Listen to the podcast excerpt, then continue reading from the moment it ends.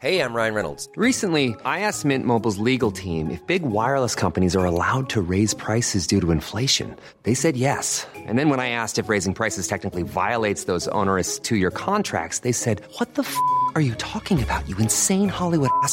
So to recap, we're cutting the price of Mint Unlimited from $30 a month to just $15 a month. Give it a try at mintmobile.com slash switch. $45 upfront for three months plus taxes and fees. Promo for new customers for limited time. Unlimited more than 40 gigabytes per month. Slows. Full terms at mintmobile.com. 13h57 sur CNews, très heureux de vous retrouver. Merci de nous avoir choisis pour euh, la belle équipe euh, en week-end et dans sa version estivale. Euh, ça veut dire que nous sommes ensemble jusqu'à 17h, qu'il y aura un arrêt au stand à mi-parcours avec quelques entrées et sorties parmi nos invités de cet après-midi. Les invités justement de cette première partie de la belle équipe week-end, je vous les présente dans un instant. Ce sera juste après le journal à 13h57, journal qui vous est présenté par Arthur Muriot. Bonjour Arthur. Bonjour Mickaël, bonjour à tous. Et on commence avec les incendies en Gironde. Ils ont ravagé près de 10 000 hectares de forêt. Les feux ne sont toujours pas fixés. Sur ces images, nous pouvons voir les dégâts au niveau de la commune de Landiras. Près de 12 200 personnes ont été évacuées. Ceux qui ont dû quitter leur maison sont dans l'attente de savoir s'ils pourront regagner ou non leur domicile dans la journée. Nos envoyés spéciaux Marine Sabourin et Thibault Marcheteau ont pu rencontrer certains d'entre eux. On se trouve euh, ici à la teste de bûche, euh, près de, l'accès euh, qui mène, à Caso, donc le secteur où 4000 personnes ont été évacuées. Et donc ce matin, le maire a expliqué que les habitants pourraient sûrement revenir en début d'après-midi, dans quelques minutes, pour récupérer quelques affaires. Donc déjà plusieurs personnes se sont réunies. Et l'urgence, elle se fait sentir parce que nous avons par exemple discuté avec une infirmière qui doit rentrer très très vite euh, chez elle pour exercer sa profession. Écoutez. Je n'ai plus de stock, euh, que mes collègues doivent être à peu près dans le même cas que moi et que j'ai du stock à mon domicile et que je ne peux pas y accéder. Donc euh, j'ai des patients à voir cet après-midi avec des soins particuliers, du matériel particulier que je n'ai plus en stock et je ne peux pas accéder à mon stock. On reçoit très peu d'informations. On, est vraiment un peu lâché dans la nature. Je sais bien qu'il y a des, il y a des infos qui passent sur euh, Facebook, euh, sur le site de la ville, mais euh, on se sent un peu tout seul en fait. L'urgence, c'est avant tout de récupérer ces animaux de compagnie qui sont enfermés donc depuis avant-hier. Donc c'est ce que nous disaient les habitants ici. nous, allons être donc escortés avec ces personnes qui vont se rendre donc à Caso, groupe par groupe, pour récupérer leurs animaux. Le départ va se faire dans quelques instants au parc des expositions. Et on a appris que le président du Sénat, Gérard Larcher, se rendra à la, à teste de Bûche puis à Landiras demain. La Gironde, qui fait partie des 16 départements du sud-ouest et du sud-est placés en vigilance orange canicule. Le Vaucluse, autre territoire, lui aussi touché par les incendies, est concerné. Les 40 degrés pourraient être dépassés localement. Il s'agit de la deuxième vague de chaleur en moins de deux mois pour la France. Opération de surveillance dans le massif du Mont Blanc. Un petit glacier est scruté en permanence par une équipe de scientifiques. Il présente un risque sérieux d'effondrement et menace la commune de 5000 habitants qu'il surplombe. Une catastrophe avait déjà eu lieu en 1892, causant la mort de 200 personnes. Un récit d'Éléonore de Vulpierre. Sur le toit de l'Europe, près du Mont Blanc, un petit glacier fait l'objet de toutes les attentions. Il pourrait représenter une menace pour la vallée. Situé à presque 3200 mètres d'altitude et uniquement accessible à pied ou en hélicoptère, Tête Rousse surplombe directement la commune de Saint-Gervais-les-Bains.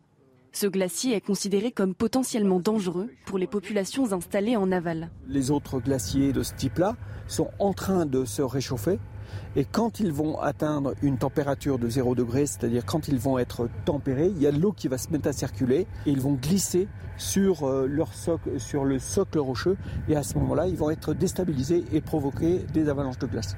Ces glaciologues sont venus superviser l'enfouissement de capteurs de température dans la glace. Aujourd'hui, on réinstalle euh, des capteurs pour voir l'évolution de la température, du régime thermique de ce glacier depuis 2010. Euh, Les scientifiques se veulent rassurants car selon leurs prévisions, le glacier devrait se refroidir.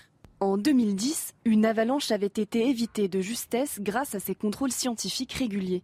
Par conséquent, la prudence reste de mise. On n'est pas dans une gestion de façon d'urgence, on fait du suivi.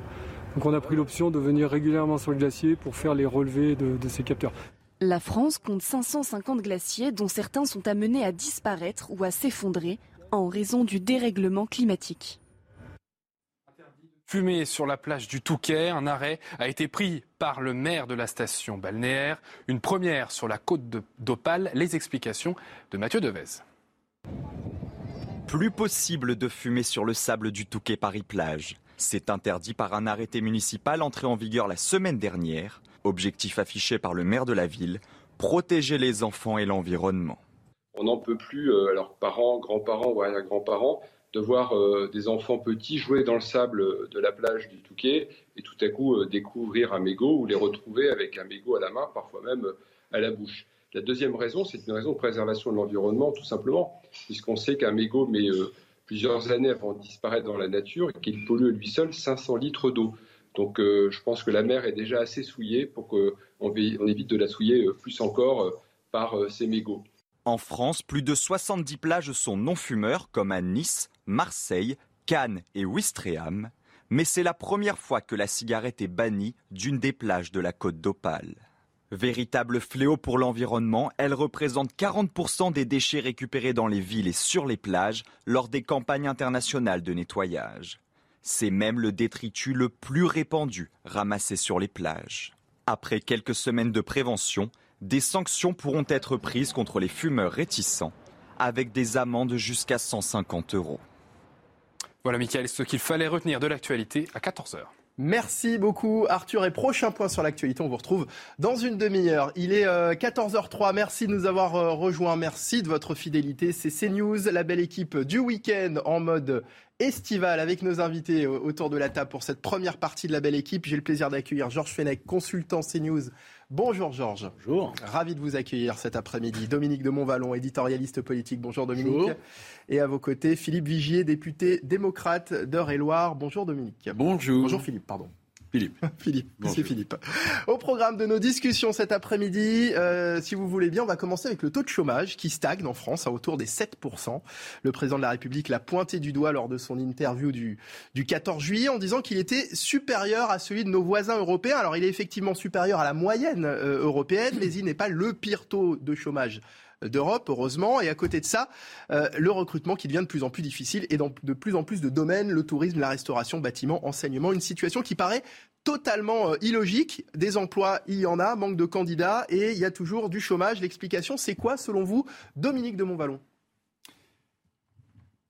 Je ne suis pas sûr d'avoir bien compris la façon dont vous avez présenter les choses, si vous me permettez. Non, mais il n'y a pas de souci, bien sûr que je vous permets. de mon point de vue modeste, de non-spécialiste et de citoyen, le chômage est à la baisse en France. Hein, à 7%, qui l'eût cru il y, a, euh, il y a deux ans, à 20 ans, n'en parlons pas, mais même il y, a, il y a deux ou trois ans. Au point que, qui vivra verra, le président de la République a pu euh, redire encore lors de son intervention du 14 juillet que le plein emploi était un objectif raisonnable et atteignable et le plein emploi, c'est 5%, passer de 7 à 5%.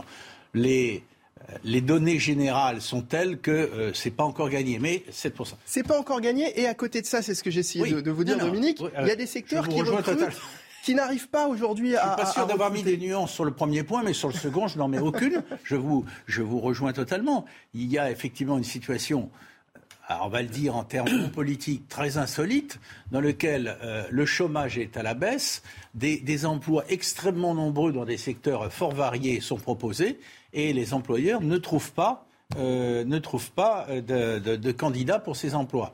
Alors les raisons sont multiples, que, quelquefois il peut y avoir, certainement d'ailleurs, le fait que ces emplois ne sont pas assez payés, hein, c'est une des données, mais il y a peut-être aussi quelque chose d'un peu culturel, et ça c'est préoccupant, c'est-à-dire qu'au fond, ceux qui ont fait l'expérience euh, pendant l'épidémie euh, de... que, finalement la vie pouvait être euh, sympathique, heureuse pour eux, avec moins de contraintes horaires, euh, travailler très tard, très tôt, etc., etc., se disent euh, j'ai pas envie de repiquer à ça. Mais c'est un fait. Ça, c'est culturel selon vous Ou, Non, est-ce que le Covid y est, pas, quelque chose aussi, par exemple Oui, le Covid y est pour beaucoup. Non, je ne veux pas dire que c'est culturel, je veux dire c'est un changement. Alors, je vais le dire autrement, peut-être un peu emphatique. C'est presque un changement civilisationnel. Hein. On acceptait avant Mais il y a des choses que les jeunes n'acceptent plus aujourd'hui, ou en tout cas, ils se montrent beaucoup plus exigeants. Voilà. C'est une situation bizarre. Chômage à la baisse et des tas d'emplois qui ne sont pas pourvus. Exigeants, donc, ça veut dire qu'ils ont plus envie de, travailler, d'avoir des horaires, de finir tard, de, se lever tôt. Certains disaient... Ça dépend des uns et des autres, mais effectivement, euh, on n'accepte pas euh, d'emblée euh, n'importe quelle condition de travail. Donc c'est les conditions de travail aussi les qui conditions sont de travail, le, le, salaire et les conditions de travail sont parfois remis en cause. Georges Fenech.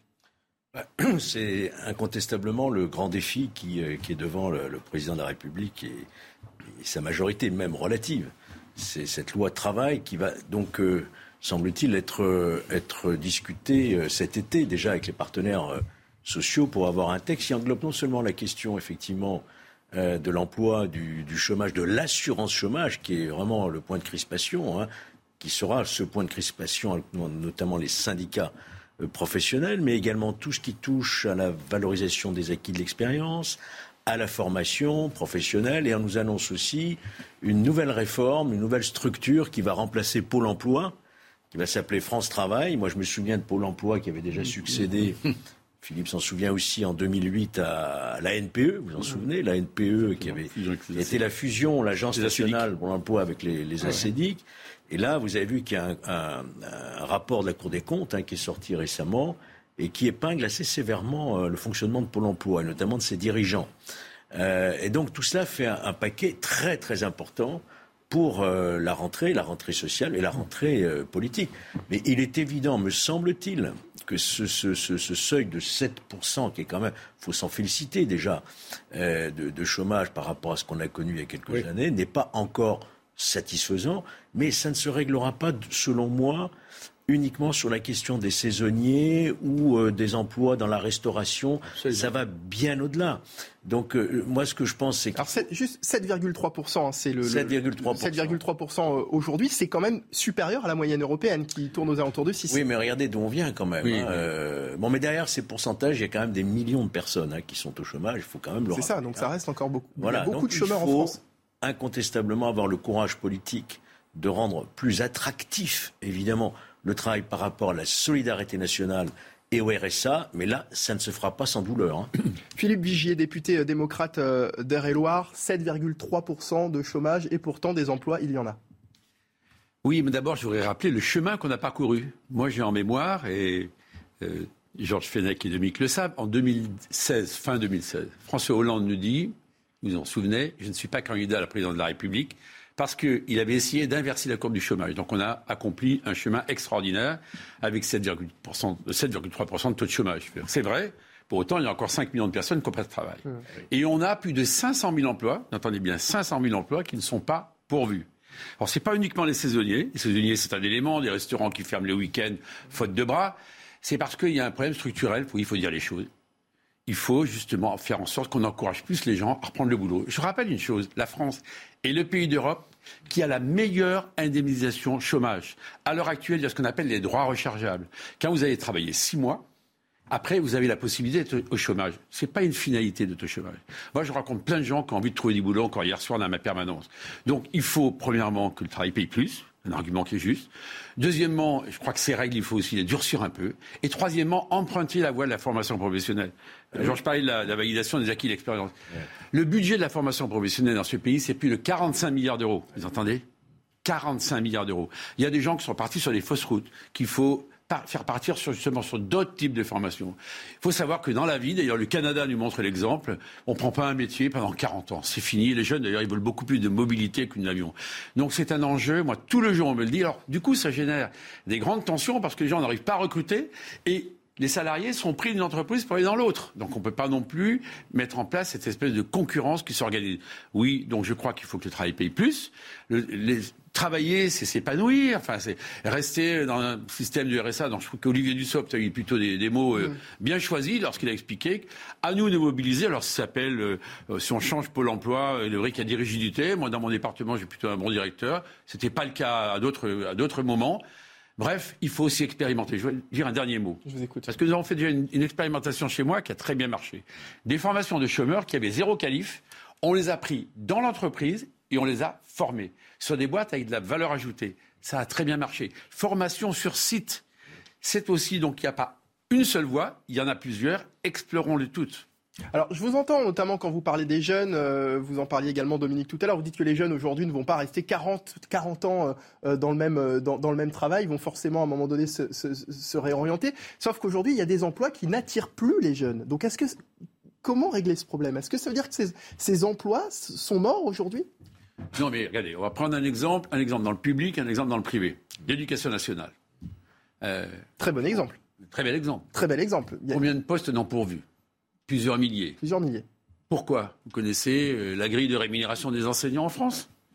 Deux fois plus faible que celle qu'on voit en Allemagne, alors qu'on leur confie. Euh, Donc c'est un problème de salaire. For... Non mais euh, dans ce cas-là, cas pas que ça. Un élément, la deuxième chose, moi je l'ai dit lundi parce que j'ai eu l'occasion au, au, nom de mon groupe de m'exprimer dans le cadre de la motion de censure, aussi que les profs, on l'a dit sur ce plateau il y a une semaine, euh, soient plus protégés dans leur parcours. Euh, on sait très bien que la, euh, la hiérarchie, c'est quand même assez difficile parce qu'il y a une, verticalité extrêmement forte, des souplesses pédagogiques. Le président de la République, d'ailleurs, en avait parlé pendant la campagne. Donc il faut des métiers plus attractifs. Mais prenons dans le privé, il y a des métiers pour lesquels on sait qu'il y a des rémunérations qui sont très faibles. Donc, alors c'est difficile parce que c'est la, la quadrature du cercle le chef d'entreprise ne peut pas toujours plus payer, il faut qu'il y ait de la rentabilité derrière. Donc euh, il y a des leviers qui existent, et les charges sociales, c'est sur quoi on travaille, de manière à faire en sorte de rendre la France plus compétitive. Vous voyez, on dit ça six jours après le Choose France. Lundi dernier à Versailles, il y a eu un, un moment assez merveilleux. La France, pour la troisième année consécutive, est le pays d'Europe où il y a le plus d'investissements. Ouais. Non mais c'est pas rien, c'est investissement étranger. 1000 projets nouveaux étrangers. Moi, je vous dis d'autant plus que euh, vous connaissez peut-être ce qu'on appelle le Thermomix, euh, le Thermomix, ce fameux le robot, robot merveilleux qui est fabriqué dans Macouny avec les Trois-Rivières. Eh bien, les Allemands, vous voyez, ont choisi pour la deuxième fois la France, puisqu'ils vont installer une nouvelle usine à Châteauneuf-de-Réloir, après avoir doublé celle de ma commune de Cloix et Trois-Rivières. Ça veut donc dire qu'on est compétitif. C'est l'entreprise Vorvec. Absolument. Je vois que vous connaissez parfaitement tout ça. Vorvec Semco. C'est lundi, le président de la République l'a annoncé lui-même. Mardi, nous l'avons fait sur place sur le terrain pour montrer que cette France redevient compétitive. Mais évidemment, il faut que les boîtes trouvent les salariés dont elles ont besoin. Donc c'est à nous, les initiateurs, d'aider le ministre à trouver avec les syndicats les moyens. Dominique de Montvalon. Avec votre permission, je vous pose une question. Euh, le problème ne se résume pas, ne se réduit évidemment pas au problème de la restauration, mais en termes spectaculaires, ostensibles, publics, on a beaucoup parlé de la restauration et dans le domaine de la restauration, il y a des tas d'emplois qui ne sont des centaines d'emplois qui ne sont pas pourvus. Quelle est votre interprétation de la chose, de cette réalité? L'interprétation, c'est qu'en mettra pas un signe égal avec. Vous l'avez un peu évoqué tout à l'heure, en post-Covid, il y a eu aussi euh, des nouvelles habitudes qui ont été prises, qui ne sont pas toujours bonnes. Trop de euh, contraintes pour trop ceux de qui... contraintes, mais tous les jeunes. Enfin, Mmh. on a beaucoup parlé des jeunes qui avaient perdu tous ces petits boulots, mais ils n'ont pas retrouvé directement le chemin des petits boulots. Il y a plein de restaurants d'été, de bars. Moi, les buralistes me disaient, j'ai pris un café ce matin dans ma commune, on me disait, on cherche quelqu'un, on ne le trouve pas. Pourtant, c'est pas une commune très plein. touristique. Donc, on a un vrai sujet, c'est peut-être un peu culturel, mais le bon Dieu, le travail, ça permet de s'épanouir, de gagner un peu d'argent, de payer ses études, de sortir avec ses amis. Bref. La vraie vie. On a beaucoup parlé effectivement de la restauration, du transport, du, secteur des transports également en ce moment.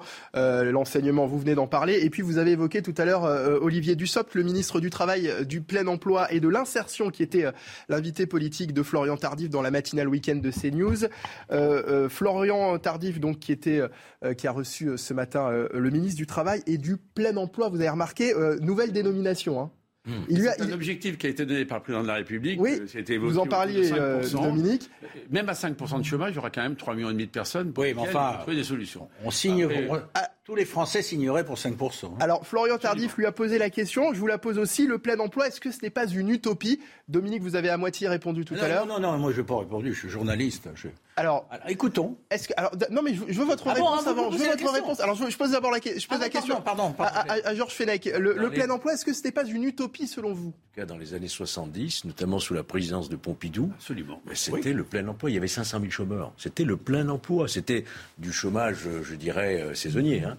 Euh, bien sûr. Mais est-ce que ce n'est pas une utopie au XXIe siècle? Ça n'est pas une utopie. Je pense que, mais enfin, quand même, la clé de tout ça, on a beau se dire. Euh, réformer ceci, ceci, cela, la formation, c'est très important. C'est quand même la croissance. C'est quand même la création d'emplois, la compétitivité, la baisse des impôts sur les sociétés, la baisse des charges sociales, rendre la France encore plus attractive et compétitive. Le, le, le, le travail, il n'y a pas de mystère, c'est l'entreprise. Hein. C'est l'entreprise qui crée du travail. Donc il faut tout faire pour favoriser l'entreprise. C'est pour ça qu'on a baissé euh, sur le quinquennat précédent les impôts de production, vous savez, d'une trentaine de milliards. qu'on a réformé le Code du travail, pas pour insécuriser les salariés, c'est pour faire en sorte que Eh oui. cette France soit plus attractive. Donc il faut vraiment que les gens comprennent, ceux qui sont au chemin, qu'ils ont intérêt à aller prendre un boulot, ils gagneront plus d'argent, et c'est mieux que de rester chez soi avec des aides publiques. Euh, Vous m'avez coupé la, la parole, Philippe Vigier. Je vous, pose la, je vous pose la même question. Utopie, le plein emploi ou pas? Non, c'est pas une utopie, pas une c'est utopie. à portée de main. C'est vraiment à portée de main parce que cette France va se réindustrialiser. Écoutez, on a connu une spirale depuis 25 ans où chaque année, on perdait des emplois industriels. Là, on redevient compétitif. Et pardonnez-moi, les guerres qui se passent dans le monde, entre l'Ukraine en particulier et la Russie, la déstabilisation qu'on a de Taïwan avec la Chine, au moment où la semaine dernière l'annonce a été faite par les Européens qu'on allait créer une usine de semi-conducteurs à Grenoble pour les Européens qui fabriquait 40% des semi-conducteurs. Vous ne pouvez plus avoir une voiture à l'heure actuelle, elle est bloquée sur le parking, elle ne peut pas démarrer. Identique pour les tracteurs. Bon, qu'est-ce qu'on attend pour être autonome, en clair, avoir cette capacité à produire des pièces détachées? Alors, c'était un petit jeu hein, pour commencer. On va voir si vous avez tous trouvé la bonne réponse. Voici celle d'Olivier Dussopt ce matin sur CNews sur l'utopie du plein emploi. On l'écoute. Le plein emploi n'est pas une utopie. Ça l'a été pendant longtemps et à tel point que ce, ce mot, cette expression, n'existait plus dans notre vocabulaire. Nous avons connu euh, en France un chômage de masse, un chômage structurel. Et depuis 2017, le chômage baisse même un peu avant. En réalité, il a commencé à baisser avant. Nous sommes passés entre 2017 et 2022 de plus de 9 à 7,3% de chômage. Et nous avons un objectif avec le président de la République, c'est qu'en 2022, la France puisse être à 5% de chômage, ce qui est considéré comme une forme de, plein emploi à l'échelle d'un pays comme le nôtre.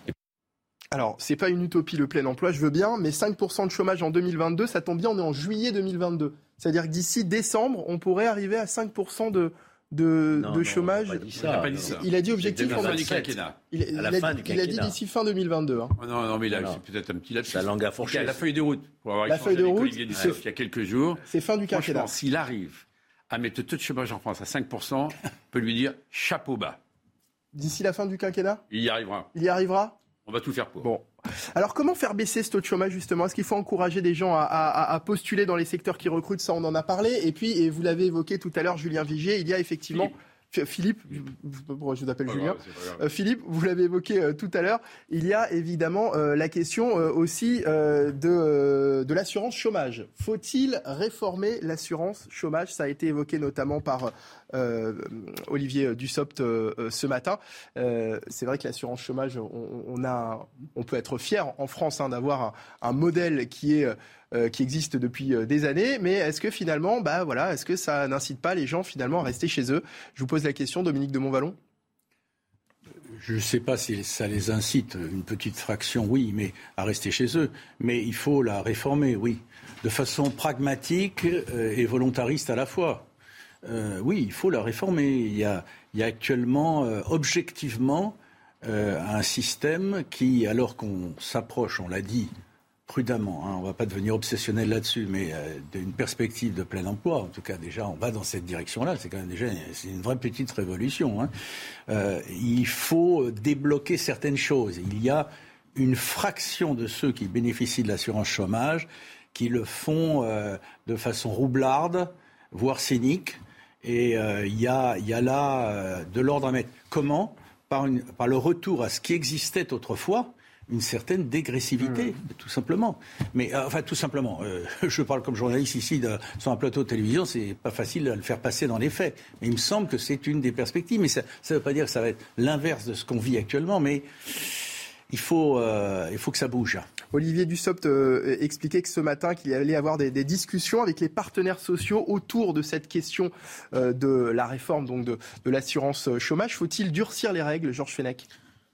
Moi, j'ai tendance à dire il ne faut pas culpabiliser le chômeur. Je pense qu'on on n'est pas chômeur euh, par vocation ou, ou par choix.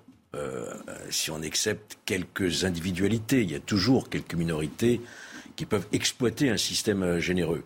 Mais la très grande majorité, évidemment, euh, souhaite retourner euh, au travail, parce que le travail, c'est pas uniquement une source de rémunération, c'est aussi un épanouissement. Chacun le comprend bien. Donc, il faut tout faire pour euh, justement amener euh, à, choisir et euh, à pas à contraindre, mais à faire en sorte que le travail devienne de plus en plus attractif. Et je pense par exemple qu'il faut évidemment avoir des incitations, c'est le terme que j'emploierais plutôt que contrainte, des incitations à suivre par exemple, une formation professionnelle. si vous êtes au RSA ou au chômage, par exemple, et que vous refusez systématiquement euh, un plan de formation qui vous est proposé, y compris même dans votre région, là, on peut se poser quand même des questions, voyez-vous. Donc je pense qu'il faut des mesures incitatives pour un retour à l'emploi, mais pas en culpabilisant le chômeur, en l'incitant à reprendre une activité professionnelle, voire aussi, parce que ce n'est pas encore tout à fait dans notre culture, contrairement aux anglo-saxons, une mobilité géographique et professionnelle. Alors il y a notamment la réforme du RSA aussi. Euh, Olivier Dussopt disait ce matin qu'un bénéficiaire sur deux est au RSA depuis plus de 4 ans. Est-ce que ça veut dire que ce modèle ne marche plus Philippe Vigier? Je voudrais juste revenir sur euh, la réforme de l'assurance chômage. Euh, Je vous écoute. Il faut montrer que c'est du gagnant-gagnant. Il ne s'agit pas de dire on va sortir la trique, qu'il n'y a que des mauvais chômeurs, pas du tout. L'immense majorité veulent trouver du boulot. Donc il faut les aider, les accompagner. Je rappelle quand même que le système que nous avons en France est très généreux, c'est vrai, mais il l'a été lorsque nous avions un, chômage de masse. Et c'est ce qu'on appelle le traitement social du chômage. Donc là maintenant, on a une activité qui est en train de se construire et de se développer. Moi, je crois plus à l'idée que les gens, il faut les mettre dans une spirale positive plutôt que de leur dire euh, on va sortir le bâton. Ça ne marche pas. Et ça a été très bien dit par Georges Fenech. Je, je, partage complètement. Donc pour ça qu'on utilisera tous les leviers. Mais vous êtes d'accord que ce sont des discussions qu'il faut arriver à un moment donné mais à il faut les avoir. Mais il faut les avoir avec les partenaires sociaux. Je vous rappelle quand même pour euh, mémoire que euh, normalement, les droits rechargeables, c'était 4 mois, c'est passé à 6 mois. C'était Elisabeth Borne qui était ministre du Travail. C'était en novembre 2021, ou 1er octobre 2021, pardon. Donc ça a fonctionné, mais tout ça, ça ne peut se faire que dans le dialogue le plus étroit avec les partenaires sociaux. Les partenaires sociaux, eux, ils ont plutôt intérêt à ce que ceux et ceux qui sont leurs adhérents aient du boulot plutôt que soient au chômage. Donc je suis persuadé qu'avec eux, on est capable, vous voyez, on a parlé beaucoup de cette co-construction législative entre l'exécutif et législatif.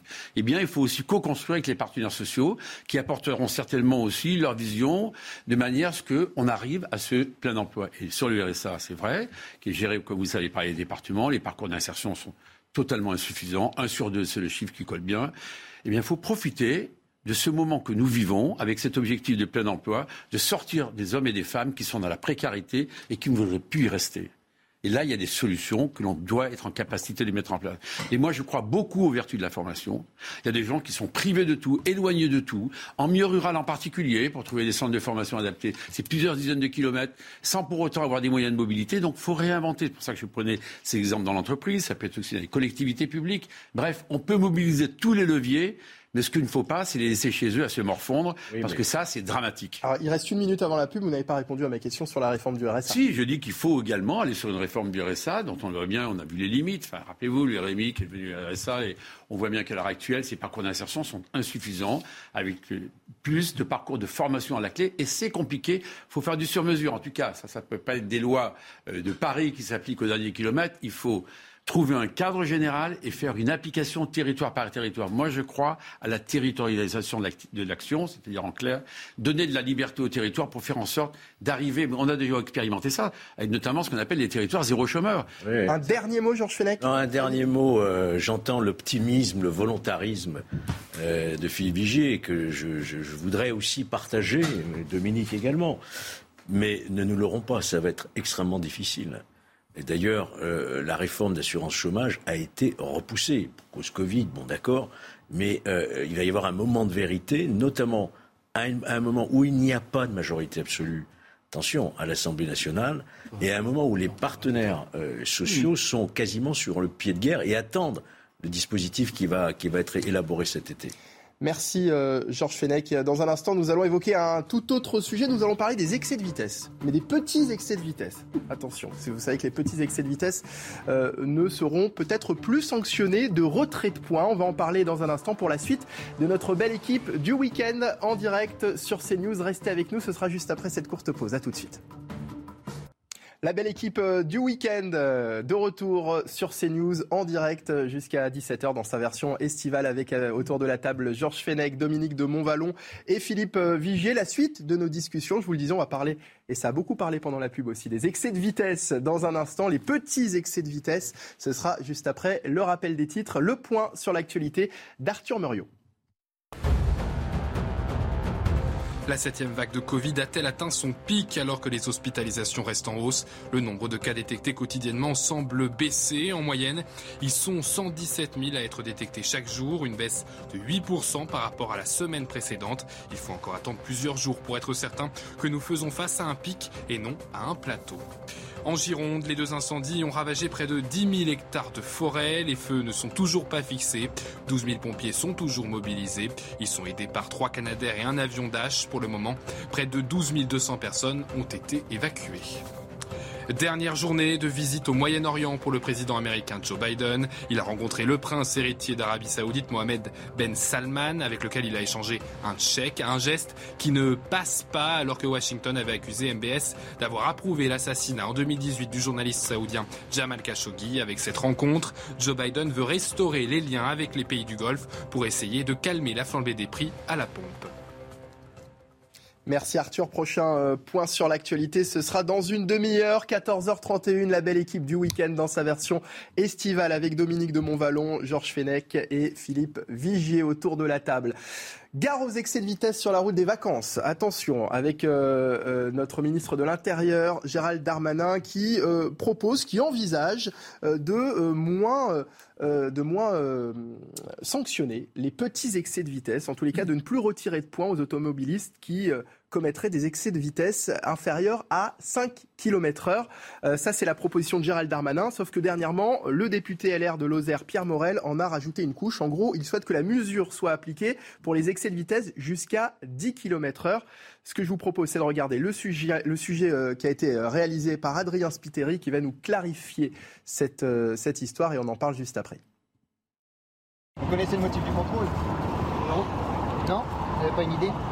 La vitesse Supprimer les pertes de points pour les excès de vitesse inférieurs à 10 km heure, c'est l'objectif d'une proposition de loi déposée cette semaine à l'Assemblée par Pierre Morel à l'huissier, député Les Républicains de Lozère. Trop d'automobilistes qui se font flasher perdent aujourd'hui un point car ils font un dépassement de moins de 10 km heure. Or, cela ne met en danger personne, leur adresser un PV et le bon niveau de sanction pour un rappel à l'ordre. Un projet également envisagé par le gouvernement mais qui concernerait uniquement les dépassements inférieurs à 5 km h Une perspective qui séduit les automobilistes. Je pense que c'est une bonne chose parce que euh, déjà quand on a le permis euh, au début, on n'a déjà que 6 points. C'est très intéressant. Vous voyez, euh, ça suffit d'un petit accès vitesse et hop, il y a un point ou deux points qui sont partis. Ah c'est très très très important.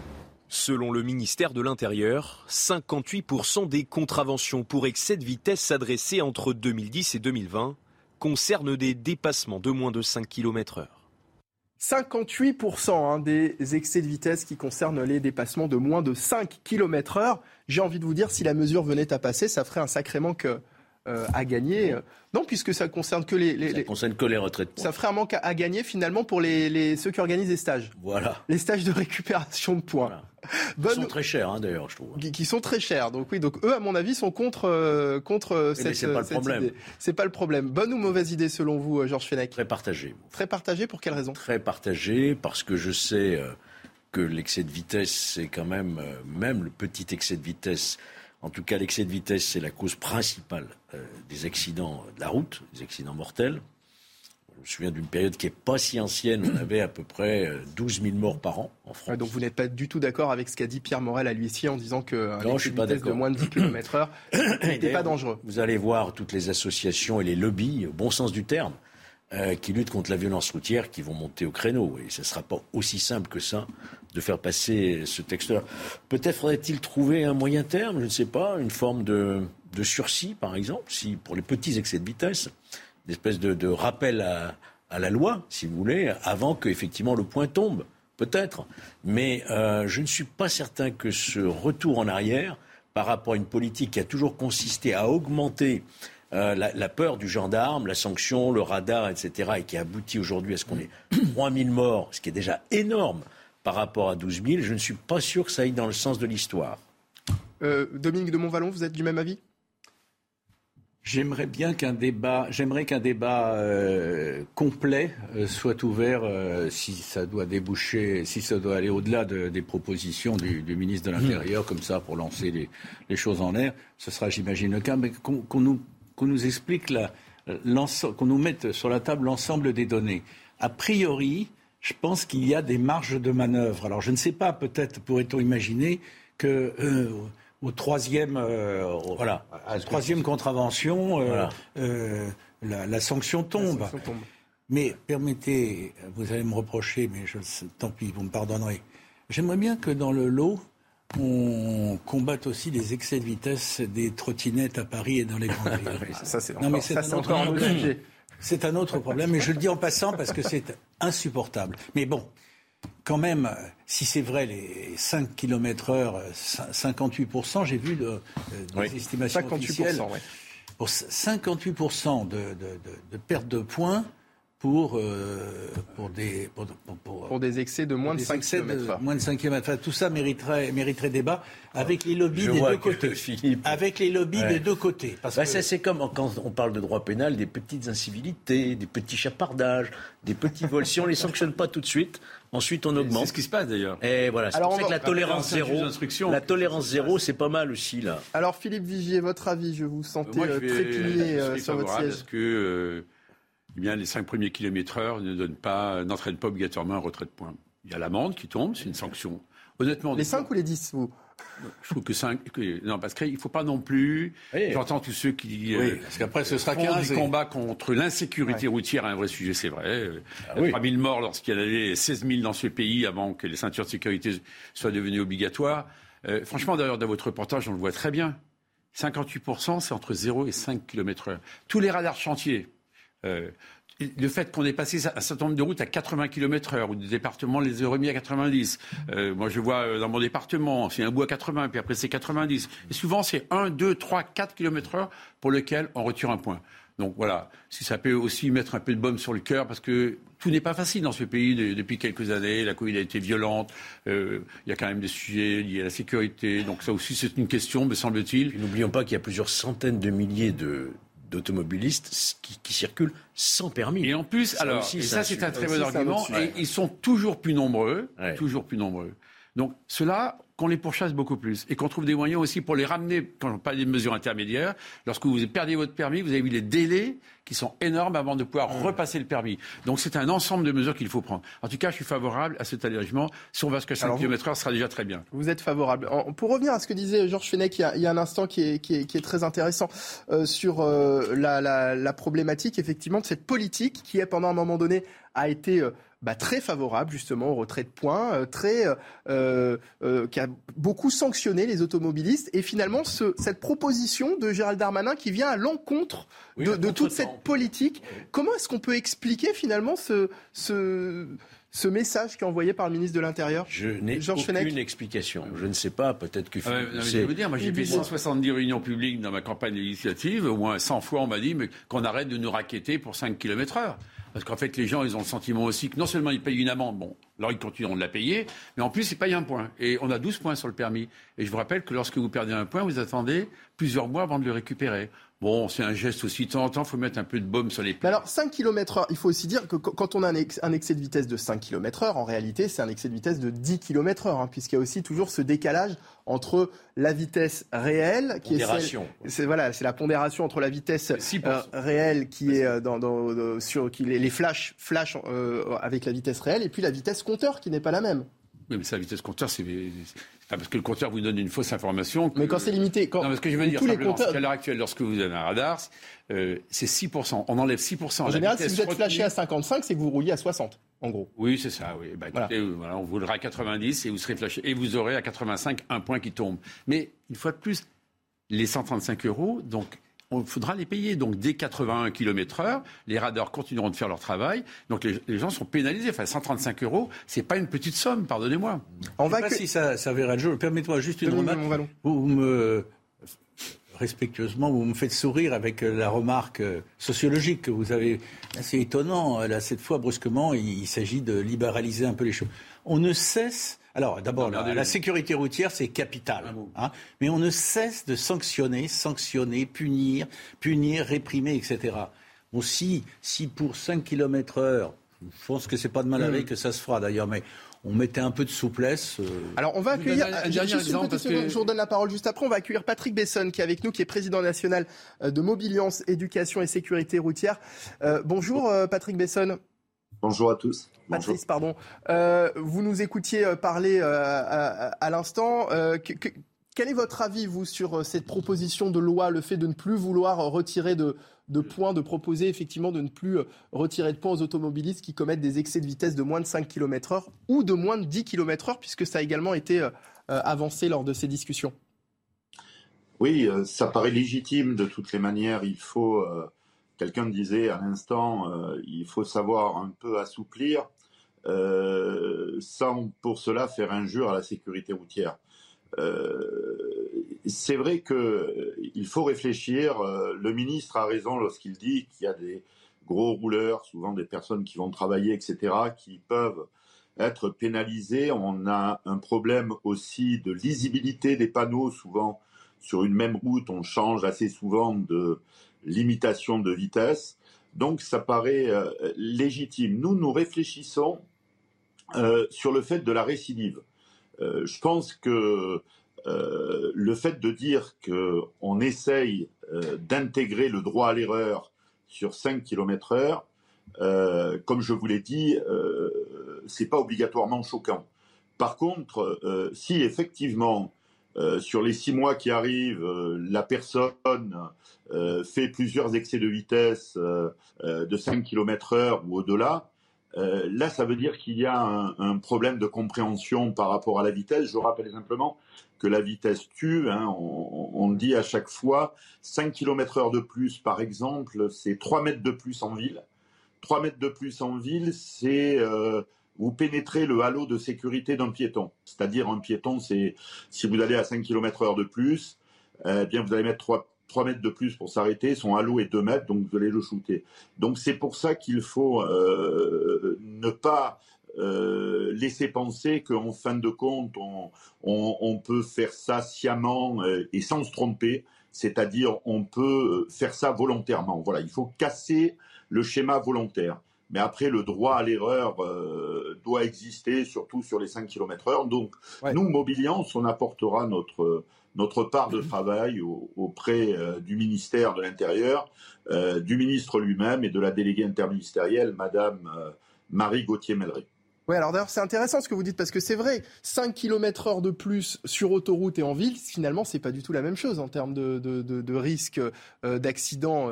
Euh. Philippe Vigier, vous souhaitez euh, réagir euh, juste avant que... Non, mais c'est tout à fait juste. J'ai bien apprécié d'ailleurs le, le commentaire de la personne interviewée en disant euh, il faut co-construire une décision. Le droit à l'erreur euh, peut être quelque chose euh, qui puisse, me semble-t-il, aussi répondre à l'appel. 5 km heure de plus en ville sur un choc, et naturellement, ce n'est pas la même incidence. Mais il a dit aussi quelque chose d'important euh, sur le même, euh, même axe. Vous voyez, quand vous faites euh, Paris-Chartres, je connais bien, pour aller en Eure-et-Loire, donc jusqu'au péri- au périphérique, vous avez 5 changements de vitesse. Vous êtes toujours sur une autoroute. Expliquez-moi pourquoi à un moment vous êtes à 70, à 90, à 110, vous revenez à 90, vous repassez à 130. Donc aussi, il faut être rivé sur le compteur pour voir exactement où on en est et voir avoir un système de- d'aide à la conduite. C'est dû à quoi? Un problème de signalisation. Moi, sur la Non, non, mais dans mon mais, département, la dans mon situation que vous département- décrivez, je la trouve eh bien, eh hallucinante. bien, euh, société d'autoroute a dû mettre ça pour des raisons X, Y ou Z qui, qui- qui nous échappent complètement.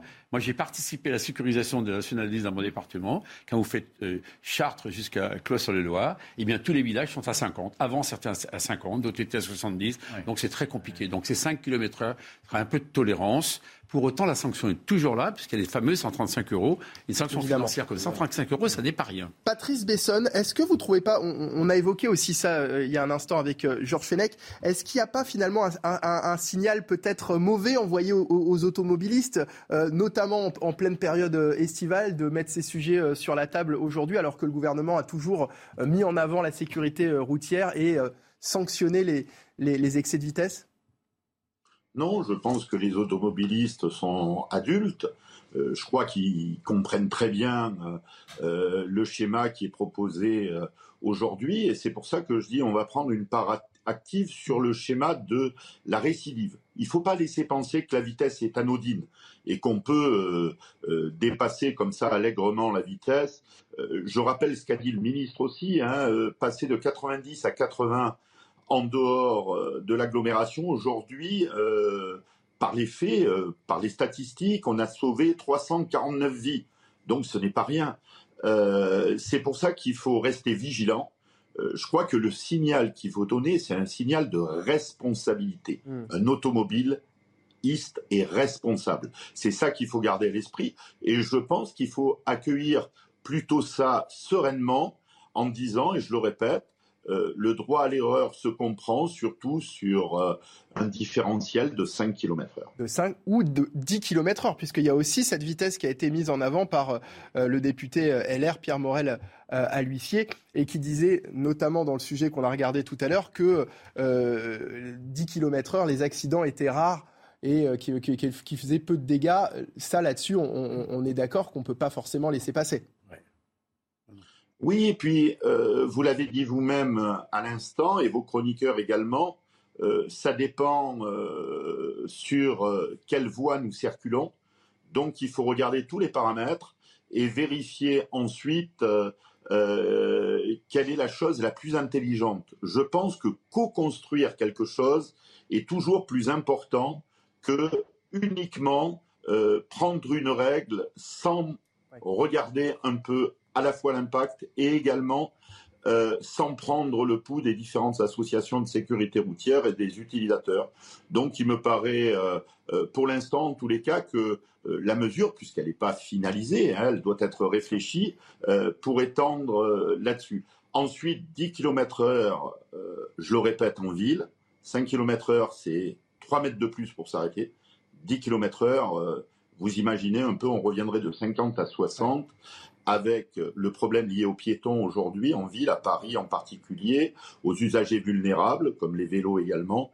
Et donc là, ce serait une entrave à la sécurité routière. Donc il faut regarder ça avec intelligence et responsabilité. Georges Fenech? Je, voudrais simplement à ce stade rappeler une chose. Euh, quand on vous supprime le permis parce que vous perdez les points, c'est effectivement très pénalisant. Euh, ça complique la vie. Hmm. Mais pour ceux dont c'est le métier de conduire, c'est la double peine. Parce que vous leur supprimez leur travail. Je pense aux livreurs, aux chauffeurs de taxi, aux transporteurs, et ce sont des pères de famille qui ont des charges familiales, etc. Du jour au lendemain, ils ne peuvent plus travailler. Et moi, j'ai le souvenir, quand j'étais magistrat, on délivrait à une époque des permis blancs. C'est-à-dire que les permis blancs, c'est-à-dire qu'ils pouvaient conduire pour des raisons professionnelles de telle heure à telle heure, mais ils ne conduisaient pas en dehors de ces heures-là, ou les week-ends, voyez-vous. Et ça, ça n'existe plus? Ah eh non, ça, moi je me souviens, je l'ai délivré à l'époque. Je me demande s'il ne faut pas aussi porter, puisqu'on est dans cette période de grande générosité, s'il ne faudrait pas, je suggère effectivement, de réfléchir à tous ceux qui n'ont pas commis une infraction grave, bien sûr, hein, euh, mais à qui on enlève l'outil de travail. C'est ça qui est très pénalisant. Patrice Besson, le, Besson, pardon, l'idée du permis blanc, c'est quelque chose qui pourrait euh, Non, être ça me paraît également très sur la table intelligent. Ça me paraît très intelligent aujourd'hui. On, on est en pleine relance de l'économie. Euh, on essaye euh, de trouver des leviers euh, pour arriver au plein emploi et, et votre chroniqueur a raison. Aujourd'hui, ça peut impacter de façon importante quelqu'un qui, qui a besoin de son permis pour travailler. Et on a de plus en plus de personnes qui ont besoin de leur permis pour travailler. Donc, revenir à une mesure comme celle-ci me paraît intelligent et sage. Merci beaucoup Patrice Besson. Je rappelle euh, que vous êtes moi euh, pr- président national de Mobiliance, Éducation et Sécurité routière. Merci beaucoup d'avoir été avec nous cet après-midi pour euh, parler de ce sujet des excès de vitesse. Dans un instant, 14h59, nous sommes de retour en direct sur CNews pour la belle équipe euh, du week-end en version estivale avec euh, Georges Fenech, consultant CNews. Rebonjour Georges, merci d'être avec nous. Dominique de Montvalon, éditorialiste politique et Philippe Vigier, député démocrate d'Eure-et-Loire. Nous allons parler vacances dans un instant, euh, messieurs. Ça vous va? Très bien. eh ben, ce sera juste après euh, le journal, le point sur l'actualité à 15h. C'est avec Isabelle Piboulot. Bonjour Isabelle. Bonjour Mickaël, bonjour à tous. Dans l'actualité de ce samedi, plus de 9000 hectares ravagés par les flammes en Gironde. Le combat des pompiers se poursuit à la Teste de Bûche et à Landiras. Le feu des deux incendies de forêt n'est toujours pas fixé. Depuis mardi, près de 12 200 habitants et vacanciers ont dû quitter les lieux. Et face à la situation, le personnel soignant mobilisé est désemparé. Écoutez cette infirmière au micro de nos envoyés spéciaux. N'ai plus de stock, euh, que mes collègues doivent être à peu près dans le même cas que moi et que j'ai du stock à mon domicile et que je ne peux pas y accéder. Donc euh, j'ai des patients à voir cet après-midi avec des soins particuliers, du matériel particulier que je n'ai plus en stock. Et je ne peux pas accéder à mon stock. On reçoit très peu d'informations. On, est vraiment un peu lâché dans la nature. Je sais bien qu'il y, y a des infos qui passent sur Facebook, sur le site de la ville, mais on se sent un peu tout seul en fait. Après le drame à Cholet, une enquête a été ouverte pour homicide et blessures involontaires. Deux personnes ont été tuées lors des feux du feu d'artifice du 14 juillet. Un garçon de 7 ans et sa sœur de 24 ans sont décédés à la suite d'un incident de tir. Plusieurs projectiles sont tombés au milieu d'un groupe de spectateurs en en blessant certains, dont un grièvement. Les circonstances restent à éclaircir. Du changement sur vos courriers des impôts, l'emploi des civilités, madame ou monsieur, c'est terminé. Une nouveauté est mise en place dans le but de ne pas heurter l'identité de genre des contribuables. Les explications de Vincent Fahandège. Terminez la formule bonjour madame ou bonjour monsieur. Quand vous recevrez un courrier des impôts, un simple bonjour vous sera adressé. Il s'agit là d'une nouvelle directive de la Direction générale des finances publiques afin de ne pas heurter l'identité de genre des contribuables. Les consignes ont été données aux agents dans une note interne que s'est procurée le Figaro. Dans le contexte institutionnel et social actuel d'une meilleure prise en compte des évolutions de l'identité de genre, la préconisation générale est de supprimer les mentions de civilité dans l'ensemble des correspondances de la DGFIP. Il est précisé dans le courrier que cette décision a été prise afin de se conformer au vote de la loi 2013 ouvrant le mariage aux couples de personnes de même sexe, texte dans lequel il n'y a pourtant aucune référence à l'identité de genre. Ça ne vous a pas échappé, il fait chaud et pour certains, l'heure est à la baignade sur le littoral. Mais connaissez-vous la qualité de l'eau de vos plages? Nos confrères du Figaro ont noté les 583 communes balnéaires dont les eaux sont régulièrement analysées. Les précisions de Yann Effelé. Les plages françaises passées au crible par l'ensemble des agences régionales de santé. Et sur l'ensemble des côtes, l'eau est globalement d'excellente qualité. Deux bactéries pathogènes sont recherchées, les Escherichia coli et les entérocoques intestinaux, deux organismes signes d'une pollution fécale. Aucun souci à se faire en Occitanie et en Corse, aucune plage n'y est mal classée. Et les deux régions affichent même la plus forte proportion d'eau d'excellente qualité. Sur le pourtour méditerranéen, Seule la Provence-Alpes-Côte d'Azur vient noircir le tableau. Entre Marseille et Bandol ou à l'ouest de Nice, quelques plages présentent des concentrations en germes élevés, des situations qui nécessitent toutefois rarement de fermer l'accès à la baignade. Côté Atlantique, le Figaro pointe un mauvais élève, la Bretagne. Les Côtes d'Armor sont le département avec la part la plus importante de plages de qualité insuffisante. En cause, la présence d'algues vertes qui a déjà justifié des interdictions d'accès au public. Plus au sud, Quelques espaces situés en embouchure de fleuves ou rivières pâtissent d'un mauvais score en Charente-Maritime. Mais les îles d'Oléron et de Ré sont particulièrement bien notées. Merci à tous d'avoir suivi ce journal. Je vous retrouve à 16h et tout de suite, c'est la belle équipe avec Michael Dorian. Merci beaucoup euh, Isabelle et à tout à l'heure pour un prochain point sur l'actualité. Isabelle qui nous parlait euh, de la qualité de l'eau euh, il y a quelques instants. Ça tombe bien puisque je vous emmène en vacances, messieurs. Je vous emmène à la plage. Est-ce que vous avez prévu de partir cet été? Philippe Vigier. Oui, je partirai, comme j'ai l'habitude de le faire, euh, dans ma Haute-Loire natale, au bord d'une rivière qui s'appelle l'Allier. Euh, d'ailleurs, l'eau est, contrôlée pour qu'on puisse faire euh, bien mettre de nager. Avec une la qualité de l'eau est bonne aussi alors? Comment? La qualité de, bonne, la qualité de l'eau est bonne Dans les rivières, il y a beaucoup de rivières qui ont retrouvé une qualité nettement meilleure que celle qu'on connaissait il y, a, il y a plusieurs années. Il faut d'abord qu'il y ait des contrôles extrêmement stricts qui sont faits par les agences régionales de santé et que euh, ben, le boulot pour les élus locaux, c'est de faire en sorte que la plage soit propre, qu'il n'y ait pas de mégots.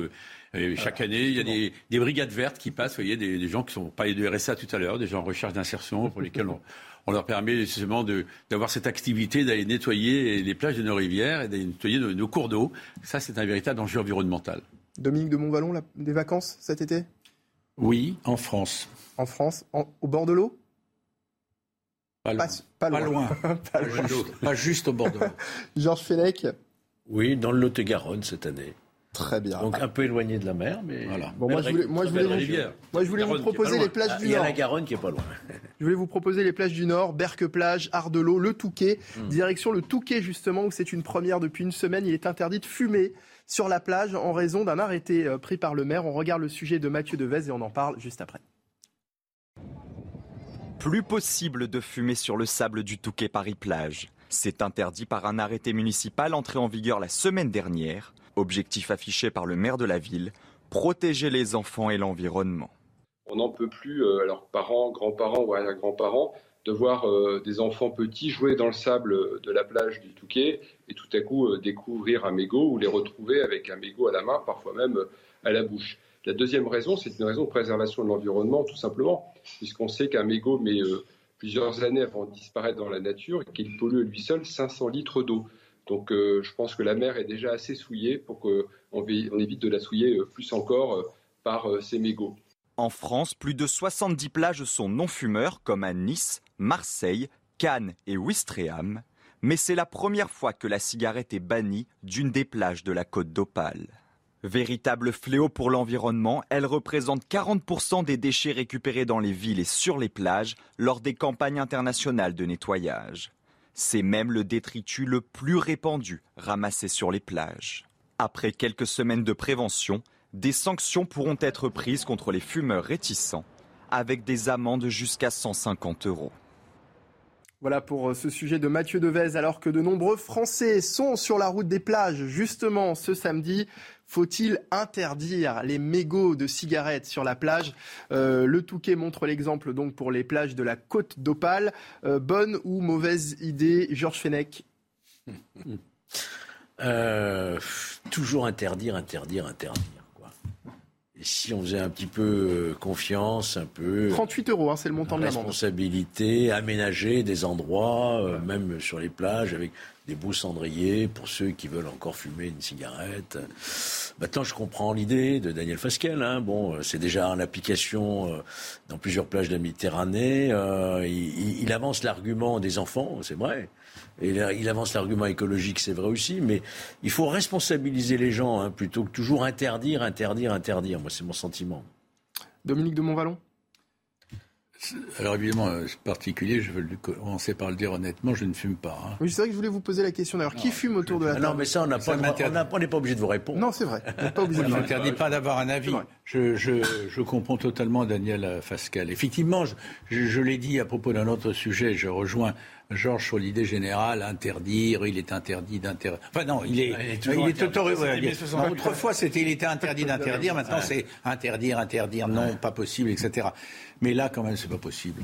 Non, je, je, je trouve qu'il a raison. Je, je vais même, c'est peut-être un peu cruel, mais lui dire, mais il a mis du temps à prendre conscience que c'était pas les, mé- les mégots sur la plage, c'était bon pour personne. Oui, mais après, l'idée de Georges Fenech aussi d'installer Oui, voilà. des, des cendriers, peut-être un aménagement de la plage pour Qu'on fasse ce qui est le mieux. Je ne suis pas euh, directeur de conscience euh, des amateurs de cigarettes. Mais bon.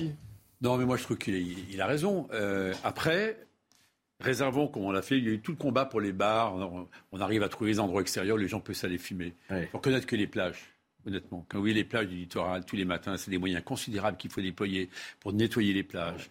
Les gens qui, passent un temps fou à faire tout ça. Donc, honnêtement, il y a un risque environnemental, il y a un risque aussi sanitaire, il faut bien dire les, choses. Donc moi, je suis également pour responsabiliser. Vous voyez, cette société de responsabilité qu'on essaye de mettre en avant cet après-midi, eh bien, voilà, il faut arrêter d'imaginer qu'il y a une solution dans une seule tête. Là aussi, il faut voir les fumeurs en disant comment on peut faire? Vous avez envie de fumer, très bien, vous êtes à l'extérieur, mais on ne veut plus voir les, méga, les mégots partout sur la plage. On ne veut plus voir ces boîtes de concert partout. Oui. Après, il ne faut pas dire qu'on puisse plus pique-niquer. les mégots enfouis dans le sable. Enfouis dans le sable. Donc, il faut Non, dire, vous pique-niquez, oui, mais après, Ouais. il y a les poubelles. Alors, c'est aux collectivités à les mettre les poubelles. Vais vous prendre l'exemple d'une petite commune. Tous les jours, tous les jours, 60 kilos de détritus. Deux agents municipaux tous les matins qui y passent. Alors, euh, on expliquait tout à l'heure effectivement que c'était déjà le cas dans plusieurs euh, plages de, de- de la Côte d'Azur. Là, c'est une première pour les, les plages euh, du Nord, mais c'est vrai que les plages de la Côte d'Opale, ce sont pas les calanques de Marseille non plus. Je veux dire, il y a de l'espace. Mais elles sont magnifiques. Elles, sont magnifiques. belles. Elles- mais c'est- non, mais ju- non, mais c'est pas du tout péjoratif ce que je suis en train de dire. Ça veut dire qu'il y a, je, je suis en train de dire qu'il y a de l'espace et qu'on n'est pas obligé de, de, de, fumer les uns euh, sur les autres. C'est pas que peut- fumer, c'est le fait d'aller mettre les mégots. D'aller mettre les mégots partout. Et après, comme c'était très bien dit dans le reportage par Daniel Pascal lui-même, c'est que 500 200 litres d'eau qui sont pollués parce qu'on sait que la dégradation, la biodégradation de ce produit-là met beaucoup de temps. Le plastique, n'en parlons pas, on sait que c'est des dizaines d'années. Donc il faut faire en sorte qu'à un moment ou à un autre, on puisse à la fois permettre soit de fumer, soit de boire, euh, je sais pas quoi, une, une cadette de, de je ne sais quoi, et faire en sorte de ne pas polluer. Bah, Alors, ça exige de s'organiser, de responsabiliser- responsabiliser les gens. Oui, mais alors responsabiliser les gens, c'était pas forcément les sanctionner. Si. Ah si. Si on les prend en flag de laisser euh, Bah, des canettes ou des mégots, Bien si. sûr, bien sûr. Mais attendez, de jeter un mégot, on peut- on- pas pris, mais non. Non, mais on peut responsabiliser C'est vous sans qui voulez les emmener sur la voie de la déresponsabilisation. Ah, Pas du tout. On peut responsabiliser sans sanctionner aussi, avec des messages de prévention, avec des, des, des- Au bout d'un moment, pour sensibiliser les gens. Pardonnez-moi, il y a la vraie vie. euh, Au bout d'un moment, on se rend compte que vous marchez sur les mégots partout. On voit bien. Enfin, euh, attendez. c'est- Parce que ah, ah, alors après, il y a aussi le, le- du point de vue des, des- des- des fumeurs. Vous parliez des bars euh, tout à l'heure. C'est vrai qu'il y a de moins en moins de, de- de- d'endroits finalement accessibles aux fumeurs aujourd'hui. Ça- Terrasse. Enfin, fumer tu, il faut quand même pas l'oublier. Oui. Hein, on a va pas faire la plus. promotion de la On cigarette. faire- non, euh, oui, on n'est pas là pour euh, Mais- vendre plus de cigarettes tous les jours. Bien Euh, le sûr. sujet, c'est pas là. On sait que exemple, par- les cancers, c'est quand même un de ceux qui tuent le plus. Bon, qu'après, on continue de permettre à ceux qui veulent fumer vraiment de fumer, bien sûr, des endroits réservés pour eux, avec des pratiques pour eux. Je suis désolé, qu'il y ait les poubelles, qui qui ne jettent pas leurs leur mégots n'importe où. Écoutez, on voit ça dans la rue. pas un ailleurs. mais c'est pas un produit interdit à la vente. Bah non. Et que je sache, l'État prend pas mal au Pas mal- passage. hein. Pas mal d'argent au passage. Enfin, quand oui. l'hypocrisie là-dedans. Mais en augmentant les prix, au bout d'un moment, là, on voit vu que la consommation commence à baisser un petit Non, peu. mais, mais alors ça veut dire quoi? Ça veut dire qu'il y a une politique euh, qui, d'une manière générale, euh, est, est- est paradoxale finalement, le fait de, de- de- de- de- d'augmenter les prix, le fait de cette politique anti-tabac qui est menée, mais d'un autre côté, effectivement, comme vient de le dire Georges Fenech, le- le- les cigarettes ne sont pas interdites à la vente. pas paradoxal. Le sujet sur lequel nous avez amené, est-ce que oui ou non, on pollue les plages? La réponse, Absolument. nous avons tous dit oui. Oui. Là-dessus, ça- Deux, oui. Est-ce qu'on peut continuer de fumer? On vous répond oui. Mais pas sur la plage. paradoxal. On a observé. Mais pas sur la plage. Non, mais attendez, absolument. Mais attendez, il ne s'agit pas d'interdire de fumer partout. On n'arrivera pas de toute façon. Qu'est-ce qu'on peut faire à ce moment-là? C'est comme interdit de consommer de l'alcool. On voit bien ce qui se passera. Il faut de la coercition, si jamais pour l'alcool. hein. vous conduisez en état d'alcoolémie, ben, vous savez ce Ouais. qui vous arrive. Il faut responsabiliser plus les gens, qu'il y ait des endroits pour eux pour pouvoir fumer. Voilà. Ce serait déjà, vous voyez, une bonne démarche partagée. Arrêtons d'interdire tout. Georges Fenech Ah bah, Je suis entièrement d'accord. Je me souviens. Il faut ré- mais responsabiliser, c'est pas antinomique de sanctionner, parce que Eh si oui. vous jetez un, d'ailleurs à Paris, hein, c'est c'est la même chose. hein, vous jetez un, un mégot, euh, si vous faites prendre, euh, c'est puni d'une amende. hein. Madame Hidalgo a sorti une Euh, amende et à record. juste titre, hein, à juste titre. Donc il faut responsabiliser, sanctionner quand c'est nécessaire, mais ne pas interdire euh, partout, quoi. Je veux dire, le respect d'une plage, euh, c'est pas l'interdiction de fumer, c'est l'interdiction de jeter son mégot. Voilà. C'est pas la même chose. Interdire de jeter son, son mégot et interdire de fumer sur Eh oui, mais là on arrive à une Mais non, c'est solution bien. Le radicale. circuit est très court. On parle beaucoup des circuits courts. Oui. Hein, vous terminez votre clope et puis vous la mettez dans le sable. Oui. Et on retrouve, et puis lorsque les engins vont nettoyer la sable, les mégots ressortent. Et après, il faut les ramasser un par un. Ouais. Non, c'est pas convenable. Qu'on est sur les plages, des endroits où les, d'ailleurs, ce sera des lieux de discussion, des lieux, comme on dit, de sociabilité. Les gens pourront discuter euh, eux. moi, je dirais que fumeurs. ne, ne mésestimons pas notre capacité à bouger. Je, je- Souvenons-nous de l'époque, euh, je crois que c'était l'époque où Xavier Bertrand était ministre de la Santé, où il y a eu une révolution qui a été lancée, qui provoquait des tas d'interrogations. C'était euh, la fin des cigarettes dans les cafés, les brasseries et les restaurants. Oh là là, mais comment, on a, comment ça allait faire? Bon, ben voilà, j'abrège, on est en 2022, on ne fume plus, euh, Moi, on ne fume plus à l'intérieur des... À l'Assemblée nationale. Ah bah, Quand Jean-Louis Debré a pris la décision, le président Voilà. de l'Assemblée, l'interdiction de fumer Tout à la- est possible, à la buvette, quand on le veut. euh, ça avait été euh, très mal pris au départ. hein. Et puis en fait, maintenant, c'est terminé. C'est passé dans les mœurs et les gens Voilà. fumer dehors. Exactement. Comme quoi, vous voyez, Tout est possible, mais encore une fois, ça veut dire qu'on réduit. Beaucoup de choses sont mais, mais, possibles. mais sans vouloir faire la promotion de la cigarette. Hein, ça, et, et- évidemment, on n'est pas. On, on- c'est le vivre ensemble. on n'est pas là-dessus. Oui, c'est le la vivre promotion ensemble. du vivre ensemble aussi. Mais, là, mais on peut aussi vivre, on peut aussi se mettre, je- se mettre euh, du côté des fumeurs qui, à un moment donné, se disent bon bah voilà, on est en vacances, on va sur la plage. Finalement, bah là aussi, on peut pas, on, on- on- même sur une plage euh, longue de plusieurs kilomètres, on peut pas se mettre à un endroit, fumer notre cigarette, ne pas jeter évidemment le mégot par terre. Aujourd'hui, ça va être interdit.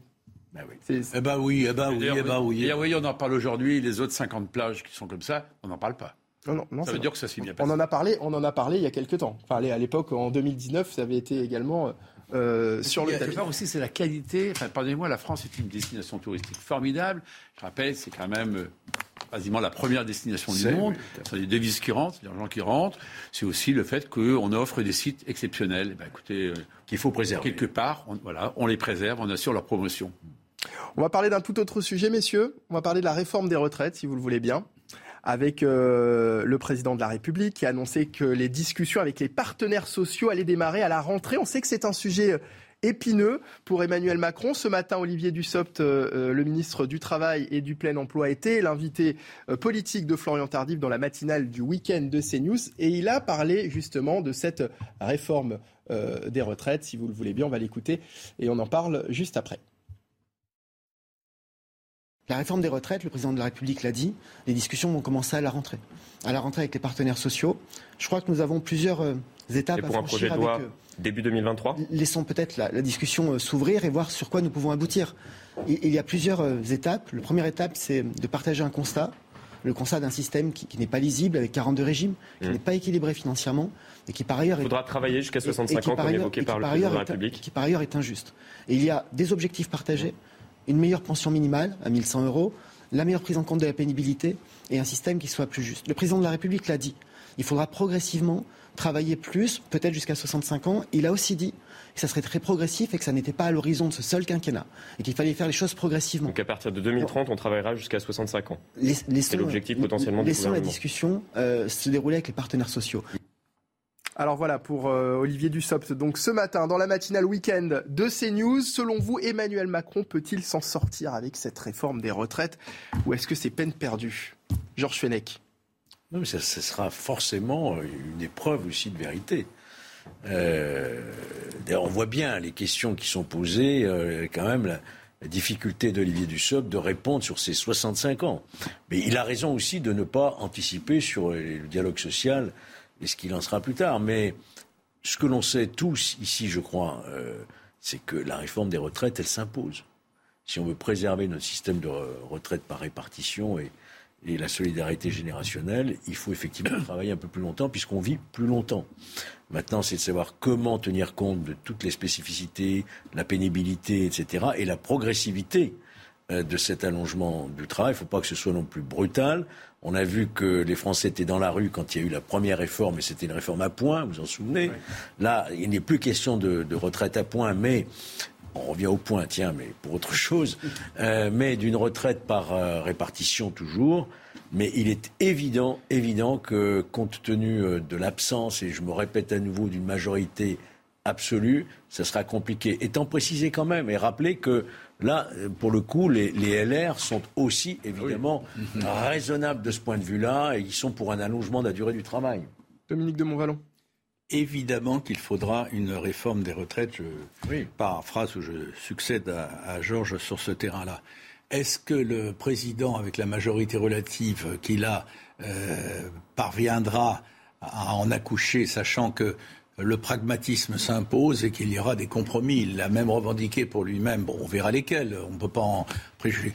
C'est pas joué d'avance, mais c'est absolument euh, vital. Et, donc. euh, je, rejoins aussi Georges sur l'évocation finale qu'il a, l'évocation de la fin de son propos.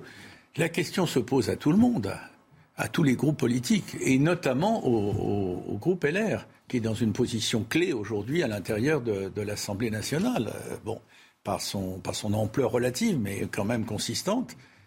Est-ce que les LR se souviendront de ce pourquoi ils se battaient avant-hier? Ou est-ce qu'ils choisiront? C'est dans leur programme. hein. Voilà, voilà. Alors si, oui, absolument, Georges.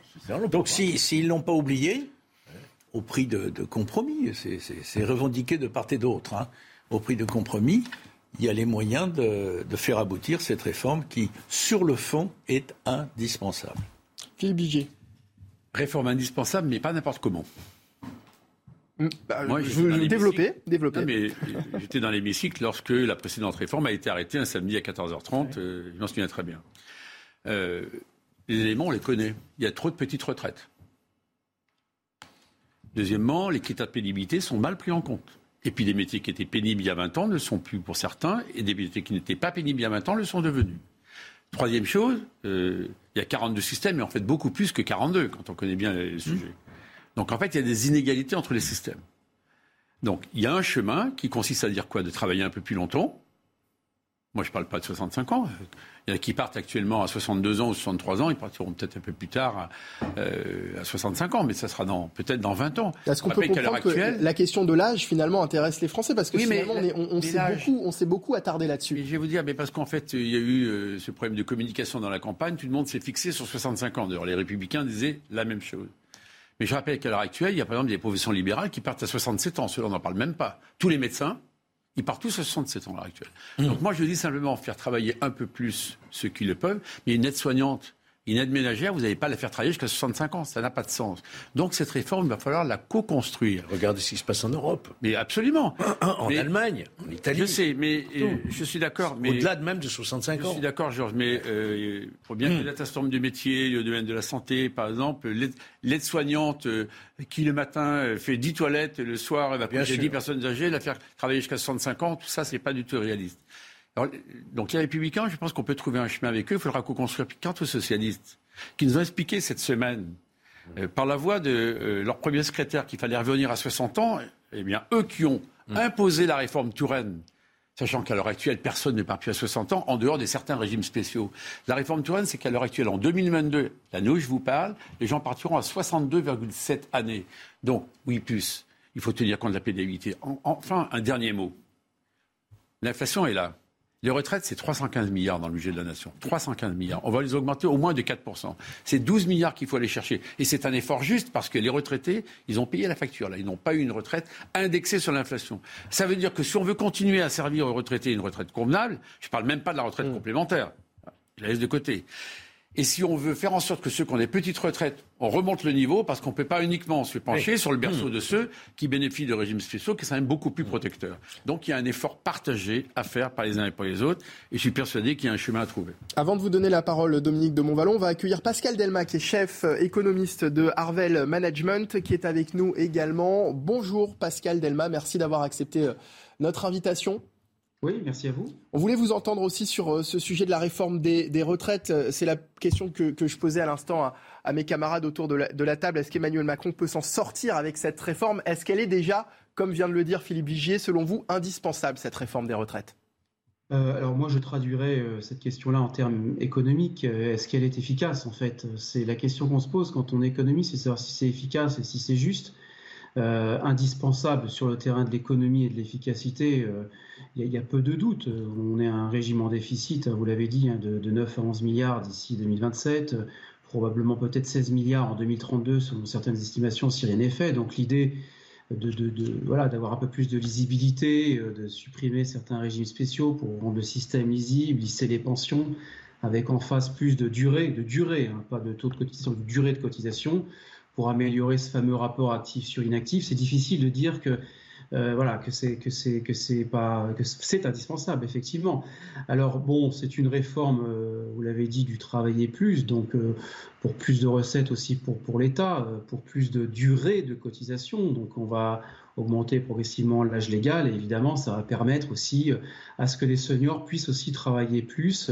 Euh, cette question des seniors me paraît aussi essentielle pour Emmanuel Macron puisque euh, il y, a, pas mal d'études qui sont sorties et qui disent que si on améliorait justement l'employabilité, enfin le taux d'emploi pardon des seniors entre 55 et 64 ans, notamment si on le faisait augmenter de 10 points, on parviendrait pratiquement à un système d'équilibre. Donc c'est indispensable, oui, euh, sur le terrain du déficit. Il y a quelques leviers d'action sur la question du travail des, des seniors, bien sûr. Euh, voilà, maintenant, euh, il y a aussi énormément d'incertitudes macroéconomiques. Euh, et ça, les incertitudes, l'économiste le traite assez difficilement. Alors, Dominique de Montvalon, vous souhaitiez réagir juste, et juste puis- un mot tout à l'heure, on évoquait le- le- les LR, bon, c'est c'est clair. Mais euh, s'agissant des socialistes, il s'agit de savoir si les socialistes qui se sont mis sous le drapeau NUPES l'espace d'une campagne législative seront les socialistes qu'on a connus, euh, les socialistes pragmatiques, responsables, euh, type Valérie Rabault aujourd'hui, ou si ce seront des socialistes, Olivier Faure, qui dérivent décidément vers un mélanchonisme qui, effectivement, ne permet pas d'envisager qu'ils approuvent une réforme des retraites, quelle qu'elle soit. Donc je ferme la parenthèse, mais s'agissant des socialistes. Philippe Vigier. Non, mais la remarque est pertinente. euh, 80% des députés socialistes du groupe actuel avaient voté la précédente réforme Touraine. Simplement ça. Je voudrais ajouter un deuxième point. Euh, il faut aussi qu'on ouvre des voies nouvelles. Je m'explique. Quelqu'un pourrait travailler jusqu'à 63, 64 ans avec une cessation progressive d'activité, ce qui permettrait, par exemple, en travaillant peut-être 80% du temps, et en faisant cette transmission de savoir, de connaissances à des jeunes qui rentrent dans l'entreprise. Ce pays, euh, l'économiste en parlait à l'instant, le taux d'employabilité des seniors, parce que certains ne peuvent plus travailler à 100% dans leur champ d'activité. Il faut aussi que là-dessus, on sache un peu évoluer en France. Je suis persuadé que là encore, on a les champs des possibles à ouvrir. Pascal Delima, vous êtes d'accord avec ça? Ah oui, bien sûr. Euh, c'est certain, il y a, l'étude montre hein, qu'une hausse de 10 points, donc pour être très, très précis, du taux d'emploi des 55-64 ans permettrait un régime à l'équilibre sans toucher à l'âge légal ni à la durée de cotisation. Alors après, il peut y avoir un débat de chercheurs derrière en disant voilà, bon, etc. Mais en tout cas, on aurait toujours nos, 43 ans de, trimestre, euh, nos 43 de, 43 ans, voilà, on aurait euh, euh, l'âge légal à 62 et ça, rapporterait 5 milliards. Bon, euh, et ce serait à peu près 325 000 emplois pour être tout à fait précis, emplois créés pour les seniors, pour les seniors. Voilà, maintenant, bon, il faut aussi se poser la question de savoir si c'est une réforme juste. Moi, il me semble quand même qu'il y, y, a des progrès qui sont quand même faits. On voit tout à fait les situations qui sont prises en compte, les situations individuelles. Hein, euh, de, précarité, de pénibilité, euh, de, durée de, temps de travail. Olivier, Olivier Dussopt euh, parlait de calendrier progressif avec en première étape le constat d'un système qui n'est pas lisible, qui n'est pas équilibré financièrement et qui, je reprends ces mots, est injuste. Comment alors arriver finalement à, un système plus juste, Pascal Delima? Bah, L'idée, c'est de pouvoir, avec l'âge progressif à 65 ans, euh, c'est de prendre au cas par cas des situations individuelles, mais ça, on ne peut pas prendre 65 millions de cas. Enfin, en tout cas, au moins les 42 corporatismes euh, pourraient effectivement trouver un accord, mais on arrivera à 3 finalement, je crois que c'est ce qui est prévu. Donc, est-ce que là, il y a de la justice parce qu'il y a 3 au lieu de 42 Bon, il y a, il y a encore des questions qui, qui se posent là-dessus. Bon, il y a la question de, la pension minimum à 1100 euros. On avait parlé de 1000 euros il y a un an, je crois. On est à 1100 maintenant, c'est un peu plus élevé. On peut se dire c'est un peu mieux. La borne inférieure est un petit peu à 85% du SMIC. Donc euh, voilà. Euh, bon, d'un autre côté, il euh, faudrait vérifier aussi cette question des personnes qui ont été totalement exclues du marché du travail et aussi du chômage. Pascal Delima, vous savez quoi si, vous le voulez bien, Pascal Delima, vous allez rester avec nous. On va continuer de, parler de, ce sujet dans un instant, si ça, si ça vous va. Je vais remercier euh, Dominique de Montvalon d'avoir été avec nous, éditorialiste euh, politique. Merci euh, Dominique. Merci à Philippe Vigier, également député démocrate d'Eure-et-Loire. On va revenir donc dans un instant sur la réforme des retraites dans la deuxième partie de notre belle équipe du week-end. Restez avec nous en direct sur CNews. On marque une courte pause. À tout de suite. De retour sur CNews, 15h32. Merci de nous avoir rejoints en direct euh, pour euh, la belle équipe du week-end en version estivale. 14h32 déjà. Le rappel des titres, le Flash Info avec Isabelle Piboulot. Et je vous présente euh, nos invités pour cette deuxième partie d'émission juste après. Dans le sud-ouest, plus de 9000 hectares ravagés par les flammes en Gironde. Le combat des pompiers se poursuit à la Teste de Bûche et à Landiras. Les efforts déployés ont permis de ralentir la progression du feu, mais il n'est toujours pas fixé. Depuis mardi, près de 12 200 habitants et vacanciers ont dû être évacués. Et outre la France, plus largement, c'est l'Europe qui suffoque. Une grande partie du continent est touchée par la vague de chaleur, responsable de feux de forêt dévastateurs, comme ici au Portugal, où une série d'incendies sévit dans le nord du pays. L'Espagne aussi est concernée. Des dizaines de feux font rage au nord comme au sud. Et enfin, au Royaume-Uni, une première alerte rouge pour chaleur extrême a été déclarée. Les températures pourraient dépasser les 40 degrés dans les prochains jours. La Russie accusée de tirer des missiles dans la centrale nucléaire de Zaporizhia, située dans le sud de l'Ukraine. C'est ce que déclare l'opérateur ukrainien de l'énergie nucléaire. Près de 500 soldats russes se trouvent sur le site de la centrale. Leur objectif serait de viser les régions de Nikopol et de Dnipro, où des frappes ont été signalées la nuit dernière. Merci Isabelle Piboulot. On vous retrouve à 16h pour euh, le journal. La belle équipe euh, du week-end. Deuxième partie, puisque c'est la particularité hein, de cette version euh, estivale qui joue les prolongations avec un, un petit arrêt au stand qui est avec quelques changements donc à, à mi-parcours. Georges Fenech, vous êtes resté avec nous. Merci d'être avec nous toujours. il est consultant CNews. Pierre Lelouch nous a rejoint, ancien ministre. Bonjour Pierre. Bonjour Michael. Ravi de vous accueillir. Merci beaucoup. Patrick Caram également autour de la table, vice-président de la région Île-de-France. Bonjour. Bonjour Michael. Ravi de vous accueillir. Pascal Delima est toujours avec nous également. Il était euh, euh, avec nous avant la pause. Pascal Delima, chef économiste de Harvel euh, Management. Toujours, tout va bien Pascal? Vous êtes avec nous toujours? Eh bien toujours. Merci Parfait. pour votre et bonjour à tous pour évoquer la réforme des retraites. On en parlait tout à l'heure. Hein, le président de la République a annoncé que les discussions avec les partenaires sociaux allaient démarrer à la rentrée. Et c'était l'un des sujets de, de, de, des discussions ce matin lors de l'interview politique de Florian Tardif qui recevait ce matin le ministre euh, du Travail, euh, Olivier Dussopt. Je vous propose de réécouter Olivier Dussopt qui, euh, qui parle de la réforme des, des retraites pour les invités qui viennent de nous rejoindre en plateau. Et on finit d'en parler juste après avec nos invités.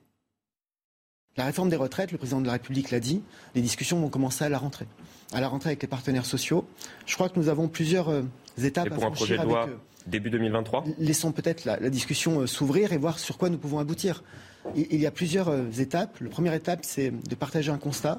Le constat d'un système qui, qui n'est pas lisible, avec 42 régimes, qui mmh. n'est pas équilibré financièrement, et qui par ailleurs... Il faudra est, travailler jusqu'à 65 ans, comme ailleurs, évoqué par le président de la République. Qui par ailleurs est injuste. Et il y a des objectifs partagés, une meilleure pension minimale à 1100 euros, la meilleure prise en compte de la pénibilité et un système qui soit plus juste. Le président de la République l'a dit. Il faudra progressivement travailler plus, peut-être jusqu'à 65 ans. Il a aussi dit que ça serait très progressif et que ça n'était pas à l'horizon de ce seul quinquennat et qu'il fallait faire les choses progressivement. Donc à partir de 2030, on travaillera jusqu'à 65 ans. C'est l'objectif potentiellement du Laissons la discussion euh, se dérouler avec les partenaires sociaux. Voilà Olivier Dussopt. Donc dans la matinale euh, week-end de CNews, c'était euh, tout à l'heure des discussions qui auront lieu à la rentrée avec les partenaires sociaux. Ça veut dire déjà que sur euh, le sujet, le dialogue n'est pas fermé finalement. On, peut dire ça, Pierre Lelouch. Oui, enfin il, il, est obligé de la faire la réforme. Nous sommes le dernier pays en Europe avec un âge légal à 62 ans. Donc tout le monde est parti loin devant, mais loin loin devant dans bien, bien des cas. Hein. La Belgique a 65 ans et elle va vers 67. Le Danemark va à 69 ans. Euh, L'Espagne a 67 ans, etc., etc. Donc on ne peut pas, à l'intérieur de la même zone monétaire, la zone euro, avec la dette que nous avons, avoir un, temps de travail très inférieur aux autres, sauf à, à, être en permanence en déséquilibre économique avec nos voisins. Un temps de travail, euh, c'est un élément majeur de, de, la capacité de produire des choses en France. Et, alors, et, et il, a, il, a, donc raison de vouloir faire sa réforme. Le problème, c'est qu'il a déjà reculé avant d'avoir commencé, puisque je ne sais pas si vous avez entendu l'allocution du 14 juillet, il a déjà annoncé que c'était après euh, la fin de ce quinquennat. Bon, à, à, donc on est en 2022, ça veut dire 2027. 27. En 2027-30, les autres, ils auront encore augmenter l'âge légal, parce que c'est toute l'Europe qui vieillit. Donc le différentiel qui nous sépare des autres va encore augmenter si on ne prend pas les mesures rapidement. Et même si c'est difficile, le problème qu'il a, c'est que tout le monde est contre. Pascal Delima, vous entendiez euh, Pierre Lelouch euh, à l'instant. Pourquoi est-ce qu'en France, finalement, l'âge des 65 ans pose autant de problèmes? Bah, je pense qu'on a du mal avec euh, les chiffres en économie, on a du mal avec l'efficacité, en France un petit peu, avec l'efficacité euh, je dirais, de la, de, parfois, parfois de certaines sphères publiques. Hein. On, on, le sait, hein, le régime est déficitaire hein, de, de, de, 9 à 11 milliards d'ici à 2027, peut-être 16 en 2032. On ne peut pas ne, ne, rien faire. Il y a un déséquilibre considérable entre les actifs et les inactifs, et c'est toute cette compréhension parfois qui passe mal. Le fait d'essayer de faire un peu de pédagogie, des fois aussi, c'est difficile, mais il faut bien faire comprendre aussi que c'est une réforme du travailler plus. On ne va pas s'isoler par rapport à la sphère européenne. Ça a été euh, voilà, très bien dit juste avant, et évidemment que euh, pour qu'il y ait plus de recettes, plus de durée de cotisation, il faut bien travailler un peu plus. Euh, je ne connais pas d'autres équations euh, euh économiques, et en plus, on a euh, peut-être une manière de communiquer peut-être de façon plus positive. C'est la question du taux d'emploi des seniors. Finalement, qu'est-ce que c'est? Qu'est-ce qu'il y a de plus positif que de proposer à quelqu'un entre 55 et 64 ans?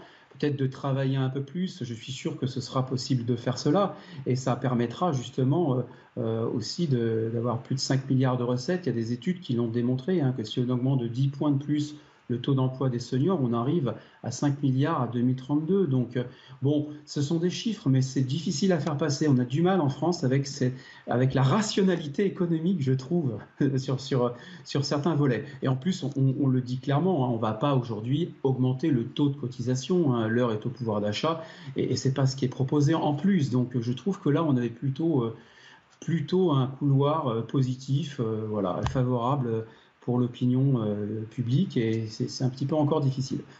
Patrick Caram, pourquoi est-ce que c'est un sujet toujours difficile dans notre pays? Avant de répondre à votre question, pourquoi doit-on faire cette retraite? Et M. Lelouch a rappelé justement que d'autres pays qui ont déjà fait cette réforme-là et que nous sommes le dernier pays à n'avoir pas, à ne pas s'être engagé dessus. Je note aussi qu'Emmanuel Macron a renoncé à reculer les cinq dernières années, alors qu'il avait une majorité claire, qu'aujourd'hui, il, n'a plus cette majorité à l'Assemblée nationale et va devoir trouver une alliance de circonstances, sans doute avec les LR. Peut-être que sur cette base-là, il va pouvoir construire une majorité. Je note également que les syndicats, ils sont totalement hostiles. Là, la CGT et, et Solidaire ont déjà prévu des rounds euh, de grève.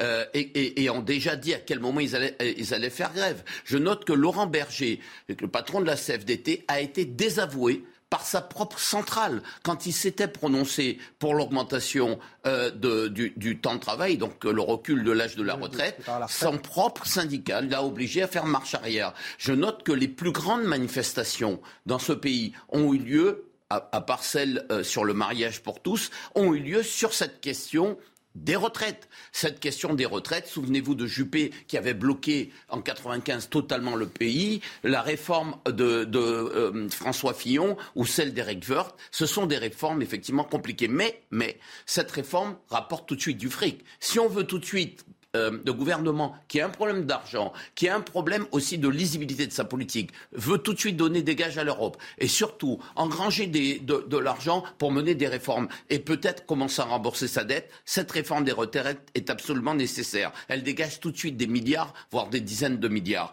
Deuxième élément, il y a un potentiel de croissance. Euh, tout à l'heure, on parlera peut-être de ce qui est en train de se passer avec des, des entreprises qui se plaignent, petites, grandes, de ne pas avoir assez de salariés pas assez de salariés, ben, il faut prolonger l'âge de la retraite pour permettre effectivement d'avoir des potentiels de croissance. Plus vous allongez l'âge de la retraite, et vous, vous pouvez avoir de la croissance. Mais ça suppose un élément, et j'en termine là-dessus, c'est que les, entreprises jouent le jeu. Aujourd'hui, à, à partir de 45 ans, les entreprises ne forment plus leurs salariés terminé. Parce qu'ils estiment qu'ils vont partir un peu plus tôt à la, retraite, et que, etc. En donnant des signaux comme ça, et en faisant en sorte de remettre les seniors dans le travail, eh bien, peut-être qu'on arrivera à créer un cercle vertueux. Alors, euh, vous évoquiez euh, euh, à l'instant, enfin, le ministre du Travail ce matin, pardon, parler de, discussions ouvertes avec les partenaires sociaux. Moi, si je vous écoute, ça veut dire qu'à la rentrée, il y aura peut-être des discussions avec les, partenaires sociaux, mais il y aura aussi des mouvements sociaux à la rentrée. Mais il y a des mouvements qui sont déjà prévus, programmés, déjà annoncés par la CGT et Solidaire. Et j'allais même dire que l'EFI a déjà programmé une grande marche pour le pouvoir d'achat en intégrant euh, les retraites. Bon, ils vont effectivement engager un bras de fer avec le gouvernement qui a pour le coup, une majorité incertaine au Parlement, euh, euh, eh bien, euh, je pense que c'est l'occasion pour Emmanuel Macron de marquer l'histoire, parce que finalement son quinquennat n'a été qu'une chute, une suite de chutes du, j'allais dire, de dépenses, de dépenses, de dépenses et d'accroissement de la dette. Peut-être que là, il donnera un signal où il, montre qu'il est responsable et qu'à un moment donné, la France essaie de se ressaisir euh, et, ne se laisse pas entraîner dans une spirale d'endettement. Une façon pour Emmanuel Macron de marquer son quinquennat, ça veut dire que selon vous, il y arrivera avant la fin? Mais c'est un marqueur. C'est un marqueur. Mais est-ce qu'il y arrivera mais, mais, je pense qu'il y arrivera s'il tient bon. Et puis il aura, je vous le dis, euh, tout dépend dans quelles conditions il mène sa retraite, il aura sa réforme, mais il aura le soutien des LR. Je note quand même, et Pierre Lelouch a, a raison de le signaler, qu'il avait déjà commencé à reculer dans son discours, mais il a aussi reculé une deuxième fois quand il a dit le, le, les, euh, la retraite à 65 ans, c'est finalement pas un totem, et qu'on peut envisager 64 ans, on verra, parce qu'il ne faut pas crisper un peu plus de pays. Mais quand vous faites ça, vous dites déjà à vos opposants, ben, on est prêt à reculer. Peut-être qu'avant de négocier, ce n'était pas la meilleure chose à faire. Pascal Delima, vous souhaitiez réagir? Mais on avait tout à l'heure les arguments de communication sur la base de la de l'efficacité économique de cette réforme, mais en plus on a aussi des éléments de communication sur la base d'un projet qui peut apparaître juste. Euh, c'est euh, la question euh, de l'âge progressif à 65 ans, qui prend aussi au cas par cas des situations individuelles, les carrières longues, la pénibilité du travail, qui traite aussi certaines inégalités de parcours, qui fixe une borne minimum à 85% du SMIC, donc à 1100 euros. Bon, voilà, qui permet de travailler plus, on l'a dit. Vous avez vu, un travailler plus pour les retraites, ça marche bien. Les 35 heures, c'est plus compliqué encore, mais enfin, je ne sais pas mais, mais voilà, finalement, tout d'un coup, bon, enfin, c'est intéressant quand même, je trouve, de, de voir cette question-là. Et puis euh, voilà, ces 42 régimes spéciaux, je crois qu'il y en a plus, hein, d'après les spécialistes, mais bon, peu importe, qui vont être réduits également à peut-être 3, 4 grands, grands régimes. Je trouve que c'est une. Finalement, je trouve que sur le plan communication, c'est un progrès. C'est un progrès sur le plan de communication. Et est-ce que vous êtes du même avis que euh, Patrick euh, Caram Est-ce que selon vous, Emmanuel Macron y arrivera avant la fin de ce deuxième quinquennat?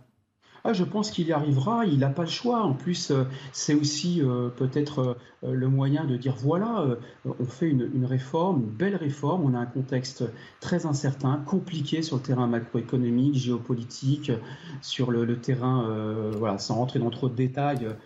des taux d'intérêt sur le terrain. La situation est complexe. Là, on peut sortir par le haut, je trouve, sur une réforme qui concerne en plus, qui est intergénérationnelle, faut-il le préciser, et qui est, qui est peut-être celle qui permet enfin de voir plusieurs, euh, les seniors, les juniors un peu ensemble sur cette question-là. Pierre Lelouch. Oui, moi je voudrais simplement rappeler que la retraite à 65 ans en France, c'était celle qui existait en 81. Oui. Je ne sais pas si les Français ont oublié ça, mais nous étions, nous étions, il y a 50 ans, 40 ans, 45 ans, nous étions à 65 ans. Pour l'âge de départ à la retraite. Et euh, François Mitterrand a été élu en faisant ce cadeau-là, parmi d'autres, aux Français. On est passé de 65 à 60. Et depuis, on rame comme des fous pour essayer d'être dans la moyenne européenne. Et je me souviens, euh, quand j'étais au gouvernement il y a une dizaine d'années, des difficultés euh, de Nicolas Sarkozy pour passer de 60 à 62. Euh, et, je me souviens de ce qu'avait dit à l'époque Schröder quand on est passé à 62. Il a dit c'est pas une réforme. Mais il y avait chaque dimanche des centaines de milliers de personnes dans la rue. Je me souviens aussi que euh, il n'y a pas si longtemps, on travaillait 40 heures par semaine en France. On est tombé à 35. Donc à chaque fois que vous faites ce genre de... La gauche appelle ça des progrès. En réalité, sur le plan économique, c'est une forme de, désarmement par rapport à nos propres voisins. C'est pour ça que nous perdons des parts de marché, c'est pour ça que nous accumulons les dettes. Donc pour un président qui se bat pour Uber, qui se bat pour Amazon, qui se bat pour la Startup Nation et pour euh, ouvrir la France à la compétition internationale, je suis un tout petit peu étonné que sur des sujets aussi fondamentaux que le temps de travail des Français, les allocations chômage quand ils ne travaillent pas, euh, la durée du travail hebdomadaire et le temps de travail à la retraite, on ait autant de mal à avancer. Je lui souhaite d'être aussi dynamique sur la retraite qu'il a été sur Uber. Merci euh, Pierre Lelouch. On va remercier euh, Pascal Delima d'avoir été avec nous, chef économiste chez Arvel Management. Merci, À vous. Merci à vous et belle journée à tous. Belle journée. Dans un instant, nous allons euh, changer de sujet. Nous allons parler de Caroline Cailleux, notre ministre des collectivités territoriales, avec cette polémique autour de ses euh, propos qualifiés d'homophobes. Ce sera après la pause pour la suite de la belle équipe Weekend sur CNews en direct. Restez avec nous. À tout de suite. 16h. Il est 16h sur CNews, nous sommes en direct, la belle équipe euh, Weekend, deuxième partie avec euh, Georges Fenech, Pierre Lelouch, Patrice Caram. Euh, Patrick, Patrick. Patrick. pardon, Patrick Caram. On avait un Patrice tout à l'heure en Skype, donc vous voyez, j'ai mélangé Patrick, Patrice. Patrick Caram avec nous. la suite de nos débats dans un instant, ce sera juste après le journal d'Isabelle Piboulot. Rebonjour Isabelle. Bonjour Mickaël, bonjour à tous. Dans l'actualité, leur patrimoine est parti en fumée. Près de 12 200 habitants et vacanciers en Gironde ont été évacués depuis mardi. Plus de 9 000 hectares ont été ravagés par les flammes, comme ici à Landiras. Un convoi est en route pour regagner certains domiciles. Nos envoyés spéciaux ont pu le suivre pour CNews. En présence du maire de la Teste de Bûche, Marine Sabourin et Thibault Marcheteau ont donné la parole aux sinistrés du village de Cazaux. Écoutez. Oui, ce qui s'est passé, c'est euh, pour moi, c'est irréel. quoi. C'est euh, notre patrimoine qui s'est envolé en fumée. Euh, on, faisait des balades au lac en famille, les enfants, et voilà, tout est, tout est fichu. quoi. J'espère qu'on va reconstruire ça et qu'on va mettre toutes nos forces pour justement reconstruire notre région. Voilà, c'est des, des, forêts qui ont plus de 200 ans et malheureusement, c'est arrivé. quoi. Ça fait plaisir d'y arriver dans la rue, mais bon, ça fait pas plaisir de, de voir personne, quoi. Symboliquement, le premier animal qu'on est venu euh, sauver, c'est une poule. Bon, voilà. Il y a 300 personnes concernées par des animaux. Donc ça va de la poule, dont on vient de voir, à des chiens, des chats, euh, et dont certains viennent récupérer aussi des, aliments parce qu'ils avaient récupéré les chiens. Bon, on, a véritablement mis un convoi, euh, mais très organisé, très structuré, très surveillé, parce que l'objectif, une fois de plus, c'est de sauver les animaux, certes, mais c'est surtout de sauver les vies, de sauver les vies humaines. À Angers, trois jeunes hommes tués à coups de couteau. Les victimes sont âgées de 16, 18 et 20 ans. Un suspect de 32 ans a été placé en garde à vue aujourd'hui. La nuit dernière, une rixe a éclaté en plein centre-ville. Régine Delfour vous raconte. Il est 1h20 du matin lorsque deux jeunes filles appellent la police car elles sont importunées par un homme. Cet homme a 32 ans. Elles se trouvent sur l'esplanade Cœur de Maine à Angers. Un équipage est dépêché sur les lieux. Quand euh, il arrive, il constate que la situation s'est calmée. Les jeunes filles ne veulent pas porter plainte et euh, les policiers repartent. Mais quelques minutes après, l'homme recommence. Ce sont des badauds qui euh, interviennent et qui vont le faire fuir. L'individu revient plus tard, muni d'un couteau de boucher et attaque toute personne sur son passage. À 2h55, les pompiers arrivés requièrent la police. Quand la police arrive, le suspect fuit les attaques des badauds qui se trouvent sur place. Il a reçu plusieurs projectiles et présente de nombreuses plaies, notamment à la tête. Il tient le couteau ensanglanté euh, dans les mains. Je rappelle que trois personnes sont décédées, dont un mineur de 15 ans. Trois autres sont blessés, dont un jeune de 16 ans. Ce que l'on sait euh, du suspect, selon une source proche du dossier, c'est qu'il serait soudanais, il serait en situation régulière, il serait inconnu euh, des services de police et du renseignement. L'enquête a été confiée à la sûreté euh, départementale d'Angers. Et puis, cette bonne nouvelle pour certains, la fumée ne dérangera plus les vacanciers non fumeurs. La cigarette est bannie de la plage du Touquet depuis une semaine. Une interdiction suite à un arrêté pris par le maire de la station balnéaire. Une première sur la côte d'Opale. Mathieu Devez. Plus possible de fumer sur le sable du Touquet Paris-Plage. C'est interdit par un arrêté municipal entré en vigueur la semaine dernière. Objectif affiché par le maire de la ville, protéger les enfants et l'environnement. On n'en peut plus, euh, alors parents, grands-parents ou arrière-grands-parents, de voir euh, des enfants petits jouer dans le sable de la plage du Touquet et tout à coup euh, découvrir un mégot ou les retrouver avec un mégot à la main, parfois même à la bouche. La deuxième raison, c'est une raison de préservation de l'environnement, tout simplement, puisqu'on sait qu'un mégot met plusieurs années avant de disparaître dans la nature et qu'il pollue lui seul 500 litres d'eau. Donc je pense que la mer est déjà assez souillée pour qu'on on évite de la souiller plus encore par ces mégots. En France, plus de 70 plages sont non-fumeurs, comme à Nice, Marseille, Cannes et Ouistreham. Mais c'est la première fois que la cigarette est bannie d'une des plages de la côte d'Opale. Véritable fléau pour l'environnement, elle représente 40% des déchets récupérés dans les villes et sur les plages lors des campagnes internationales de nettoyage. C'est même le détritus le plus répandu ramassé sur les plages. Après quelques semaines de prévention, des sanctions pourront être prises contre les fumeurs réticents, avec des amendes jusqu'à 150 euros. Les États-Unis ne se détourneront pas du Moyen-Orient, c'est ce que promet Joe Biden, qui ne compte pas laisser sa place à la Chine, la Russie ou l'Iran. Le président américain s'est exprimé devant des dirigeants arabes réunis en Arabie saoudite. Il a précisé vouloir recevoir le président des Émirats arabes unis aux États-Unis, une invitation solennelle après une période de désaccord entre le président américain et Mohamed Ben Zayed.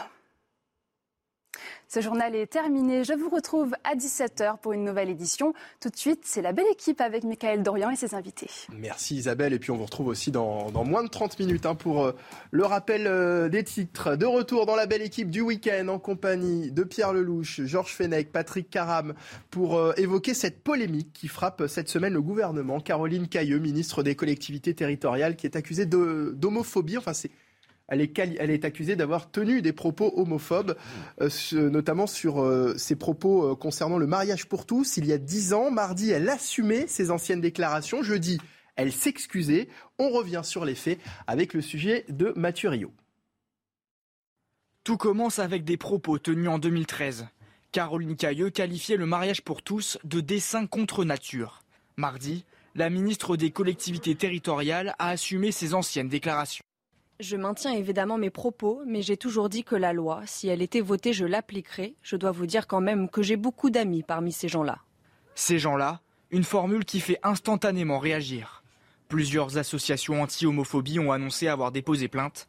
Caroline Cailleux s'est finalement excusée dans les colonnes du Parisien. Les propos mentionnés remontent à 10 ans. Évidemment, je ne les utiliserai plus et je les regrette. Je comprends que ces propos stupides et maladroits aient pu autant blesser. Je tiens ici à renouveler toutes mes excuses les plus sincères car ils ne reflètent pas du tout ma pensée. Après ce mea culpa, Caroline Cailleux a reçu le soutien d'Elisabeth Borne. Je pense qu'elle a eu l'occasion de s'expliquer dans une interview pour, voilà, pour présenter euh, ses excuses aux personnes qui ont pu être choquées. Je pense que les choses sont désormais claires. Malgré ce soutien, des membres de la majorité ont signé une tribune à paraître pour réclamer son exclusion du gouvernement. Voilà, Caroline euh, Cailleux et cette euh, tribune donc qui devrait être publiée demain. On va euh, en, parler. D'abord, première question est-ce que les propos de Caroline Cailleux sont homophobes? Patrick Caram.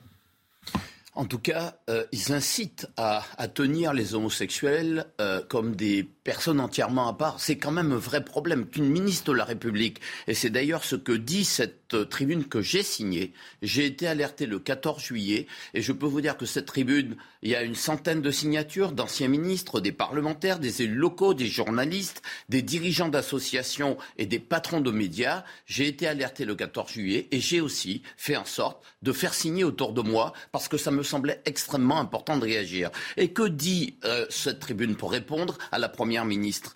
Alors, elle n'est pas politicienne, hein, parce que l'une des personnes, il y en a deux qui en sont à l'origine, cette personne est très proche des milieux macronistes. Donc, il ne faut pas le voir comme un acte politicien, mais au contraire comme un acte civique de rappel à l'ordre.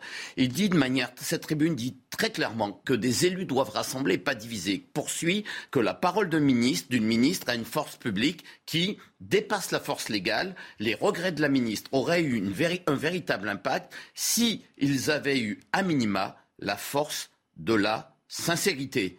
Voyez Et je vais vous dire, moi, quel est mon sentiment sur cette affaire. On a une homophobie qui explose dans notre pays.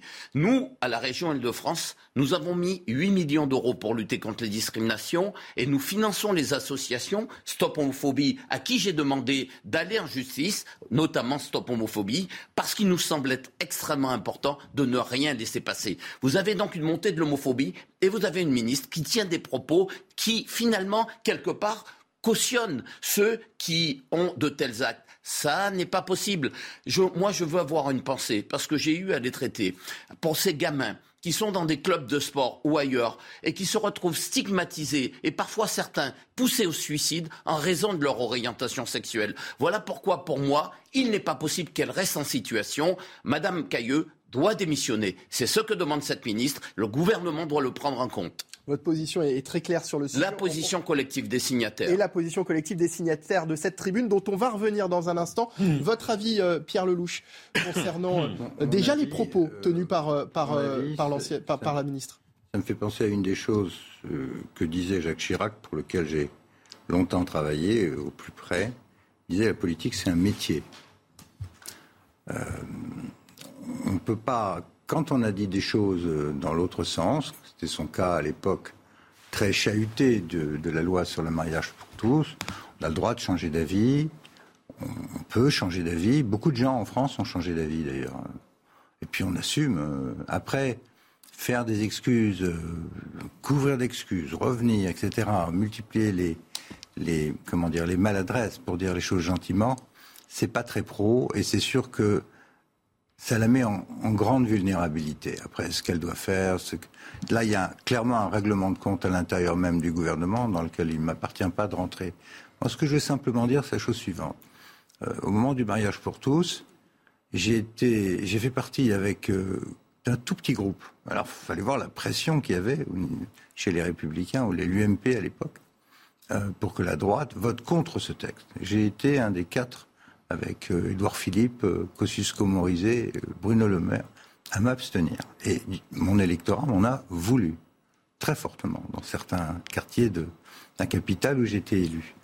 Euh, l'autre chose, c'est que pour répondre à ce qu'a dit tout à l'heure très justement Patrick euh, Caram, et en raison du scandale que représentent des agressions contre des gens en raison de leur orientation sexuelle, c'est insupportable. Seulement les insultes, les attaques physiques.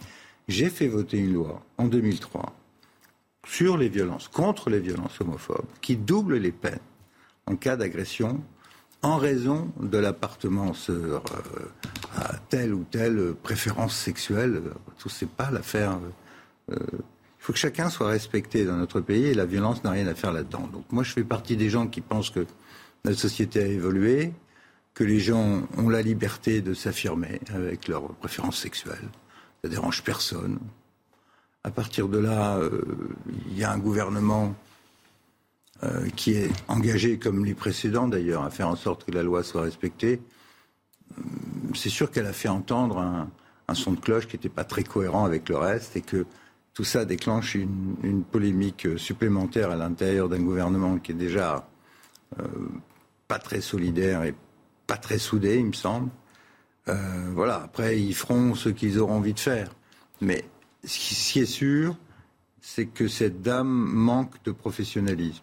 Est-ce que, finalement... qu'elle aurait dû euh, dire ce que je viens de dire, à savoir que la société a évolué, admettre qu'elle s'était qu'elle avait un point de vue probablement erroné à l'époque, qu'elle en est revenue, qu'elle a appris, qu'elle et qu'elle respecte toutes sortes, voilà, les orientations des gens, en tout cas, qu'elle refuse toute forme de stigmatisation et encore plus de violence contre des gens en raison de leur orientation euh, sexuelle. Donc, si, si je, je comprends euh, vos propos, Pierre Lelouch, son erreur, finalement, c'est d'avoir maintenu ses propos. C'est sa, sa plus grosse erreur, c'est d'avoir maintenu ses propos. Lorsque, lorsque l'affaire est ressortie il y a quelques Elle les a maintenus, puis après, elle s'est excusée à plate culture. Elle s'est elle-même décrédibilisée en, en disant qu'elle avait été stupide. Vous savez, il y a une autre règle qui, elle, était de Sarkozy, c'est qu'on s'excuse jamais. Euh, on a le droit de changer d'avis mais euh, pas besoin de section.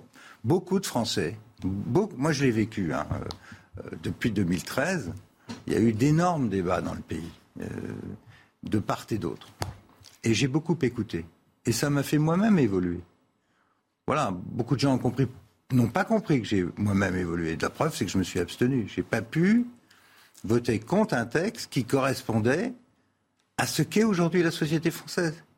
Euh, voter contre ce texte à l'époque, ça signifiait concrètement que si, en cas d'alternance, si nous revenions au pouvoir, nous allions démarier des gens mariés. Ça n'avait aucun sens. Ça n'avait aucun sens. Donc dès lors que une réalité sociale s'impose, euh, on n'est pas une dictature, on ne va pas ostraciser les gens, on ne va pas les démarier et encore moins les punir. Donc à partir de là, je pense qu'elle avait voté contre le mariage pour tous en 2013. C'était son droit à l'époque de député de droite. Donc il fallait qu'elle fasse dès, le départ euh, dire voilà la société a changé. Euh, hmm. euh, j'étais dans le, l'esprit du temps à droite à l'époque. Je suis maintenant ici. et je crois que tout le monde peut le comprendre. Et puis voilà. Mais là, multiplier les les allers-retours, les erreurs, les, excuses. Georges Fenech, elle aurait dû faire son mea final, et au final, elle s'est vulnérabilisée. Dès le début, dès le départ. Moi, je crois qu'elle s'est enferrée elle-même, en réalité. C'est pathétique. Elle s'est enferrée elle-même. Voilà. C'est enferrée elle-même. Je n'ai même pas envie de commenter. Je trouve ça vraiment. Euh, euh, dommageable. Dommageable pour elle-même, d'abord. Moi, je la connais pas personnellement, outre mesure. Hein. Euh, elle s'est enferrée elle-même, elle a créé elle-même sa propre euh, polémique finalement. Et aujourd'hui, euh, demain, il y aura une tribune, si j'ai bien compris, qui va sortir. Dans le JDD. Voilà, on ne sait pas comment les choses. Signé avec des ministres actuels, membres Non, du gouvernement pas de ministres, Ah non, d'anciens ministres. D'anciens ministres. Mais de tous- tous les courants Parce que je politiques. sais qu'il y avait- Sauf le RN et LFI. Parce que je sais a Le, des- le Rassemblement national et la France insoumise n'ont pas pris part à cette ils n'ont tribune. pas, ils n'ont peut-être pas été, monsieur, j'étais pas à la manœuvre, mais ils n'ont peut-être pas été euh, sollicités. Parce que, de manière très claire, s'il y avait eu peut-être ces deux tendances, certains signataires auraient renoncé à signer cette tribune. faut être clair là-dessus. Il y a des, il y a signatures avec été, euh, lesquelles euh, on, peut-être on ne se mélange pas. Alors, vous nous disiez tout à l'heure qu'il y a une centaine de, de signataires. Il y en a une dizaine qui font partie de la majorité. Euh, je voudrais qu'on écoute Louis Morin, qui est journaliste politique, qui était sur CNews euh, tout à l'heure et qui a fait quelques révélations aussi au sujet de cette tribune à paraître demain. On, l'écoute. C'est une tribune euh, dans laquelle les signataires ne mâchent pas leurs euh, leurs mots. hein. Alors, il est fait référence tout d'abord au 14 juillet, à la devise nationale hein, liberté, égalité, fraternité. Et ce qui ne passe pas, évidemment, hein, pour eux, pour les signataires, c'est bien comme tout le monde, c'est le ces gens-là. Ces gens-là. Donc, euh, la tribune, euh, comment ne pas voir que dans son esprit, il ne révèle pas de la même catégorie de citoyens, ces gens-là, est-il écrit. Effectivement, un ancien, ministre du premier quinquennat d'Emmanuel Macron, il s'agit de Joël Giraud, qui était euh, ministre de la ruralité et puis de la cohésion euh, des territoires sous Emmanuel Macron, qui euh, donc a signé cette tribune. Et puis il y a un jeune député à Agir de, la Loire, Quentin Bataillon, qui, a, qui a signé cette tribune et qui siège donc au, sein de la, majorité, tribune qui devrait sortir demain normalement. Tout à l'heure. Patrick Caram, Joël Giraud et Quentin Bataillon qui seraient signataires de cette tribune. Ceux qui ont lancé cette tribune n'ont pas dit à tous ceux qui signaient qui, qui étaient. Moi, j'ai fait venir une vingtaine, une trentaine de, personnes qui viennent de toutes sortes d'horizons, y compris d'ailleurs de, de Stop Homophobie. Euh, par contre, euh, moi, j'ai posé la question est-ce qu'il y a le RN et LFI Vous n'auriez pas signé moi, si le RN et J'aurais eu du mal. J'aurais vraiment eu du mal. Pour- je vais vous dire. pour quelle raison? Et- Mais cette question de positionnement politique, j'ai peut-être tort d'être d'ostraciser certains partis politiques, mais enfin aujourd'hui, les postures des uns et des autres font que j'attends de voir leur évolution sur, sur l'échiquier politique. Mais sur ce sujet-là, moi, je, pour être très clair, c'est une chose à un moment donné d'être contre le mariage pour tous pour mille raisons. C'est une chose que je peux comprendre. Et j'ai vu effectivement cette foule de bonne foi qui manifestait et, et qui était dans la rue. À l'époque, j'étais pour le mariage pour tous, mais je comprenais ce- leur émotion. Et à l'époque, on se souvient que Taubira avait hystérisé les débats. Taubira n'avait pas ouvert le dialogue avec eux. Et c'est autre chose aujourd'hui. Quelques années plus tard, avec du recul, la loi est passée, eh bien, et, d'autres pays beaucoup plus conservateurs que la France, en Amérique latine et en Europe, euh, ont, voté des lois similaires, eh bien, c'est autre chose que de ne pas regretter ces propos euh, passés et- et de continuer à les assumer. Et puis, vous savez, quand vous dites euh, ces gens-là, j'ai des amis parmi ces gens-là. Vous faites comme Marie- Jean-Marie Le Pen quand il disait euh, moi j'ai des noirs, je ne veux, je n'ai rien contre les noirs, j'ai des amis noirs. Non, qu'on arrête cette posture-là. La place de Madame Cailleux, pardon de me répéter, n'est pas au gouvernement. Et pensez, je vous le dis, à, à cette violence euh, homophobe qui existe dans ce pays. Euh, il ne se passe pas deux jours. On en parle moins dans les médias. Il fut un temps on en parlait beaucoup, mais il ne se passe pas deux jours sans qu'il y ait des agressions euh, contre les, les homosexuels et même des suicides, les taux de suicide des jeunes, parce qu'ils sont eux-mêmes persécutés dans leur club ou ailleurs. Ces taux-là sont quatre à cinq fois ou six fois Patrick plus Caram, importants que la à moyenne nationale. Euh, je, je- je comprends et c'est un sujet. On peut pas les mettre de côté, On ce peut pas sujet, mettre ce sujet de majeur. côté. C'est un sujet majeur qui vous tient à cœur et c'est tout à tient votre corps à toute la et société à toute la société. C'est un combat sociétal Et c'est tout à votre honneur. C'est un combat sociétal. En revanche, là où j'ai du mal à vous rejoindre, c'est pour quelle raison est-ce que si le Rassemblement national ou la France insoumise avait été signataire de cette tribune, pour quelle raison est-ce que vous auriez refusé de la signer pour des raisons très différentes. La- la- la- les, les- la- les questions d'homophobie sont totalement Bien sûr. extérieures au positionnement politique savez, dont vous parlez. Chaque, chaque personne a sa, sa propre, et de manière subjective, sa propre, euh, sa propre perception des choses. Euh, pour, le, pour LFI, pour LFI Moi, je suis désolé, ils ont signé des tribunes, des tribunes qui étaient vraiment contre la République. Ils ont marché avec le CCIF. Il y a, il y a des choses, moi, qui m'ont blessé. Pour le Rassemblement national, j'attends encore que le Rassemblement national me prouve qu'ils ont vraiment fait une mue, que toutes ces questions de valeur de la République est vraiment intégrée, que les, les, les, la, la, la tendance un peu fascisante, un peu raciste, etc., antisémite qui était installée dans ce Rassemblement national à l'époque de Jean-Marie Le Pen est bien partie euh, ailleurs, euh, voire ailleurs, et que ce, la, la, la, doctrine de ce parti-là est totalement intangible sur ces valeurs-là. Voilà. Oui. Je me trompe Oui, peut-être. d'accord, bon, bon, bon. Je me trompe Pierre- peut-être, mais Pierre- voilà. Pierre Lelouch, vous êtes d'accord avec ça? Non, du- pas du tout, pas du tout, euh, pas du tout. D'abord parce que ces partis ont été élus et ils font partie de- des institutions de la République. hein. les, les partis politiques contribuent à la vie démocratique, c'est dans la Constitution. Les, députés de ces partis ont été élus, ils sont dans les institutions. Euh, certains à des postes très éminents, je pense au président de la Commission des finances. Euh, deuxièmement, quand on fait un papier de ce genre, au nom de la lutte contre les, euh, discriminations, au nom de la lutte contre l'ostratisation de certains, en l'occurrence de gens qui ont une orientation sexuelle affirmée, ou pas d'ailleurs, c'est leur choix après tout, pourquoi, dans ce cas-là, interdire à d'autres, à d'autres Français qui peuvent avoir dans leur rang euh, des députés homosexuels, et je sais que c'est le cas en plus, euh, de ne pas participer à une tribune Non, de ce genre. Non, non, mais, non, non, je- je- je- C'est un positionnement je- personnel. non, mais je comprends ne m'interrogez pas dessus. Je peux décider ou pas de J'ai le droit de m'exprimer quand même. Bien sûr. Bon, alors laissez-moi terminer.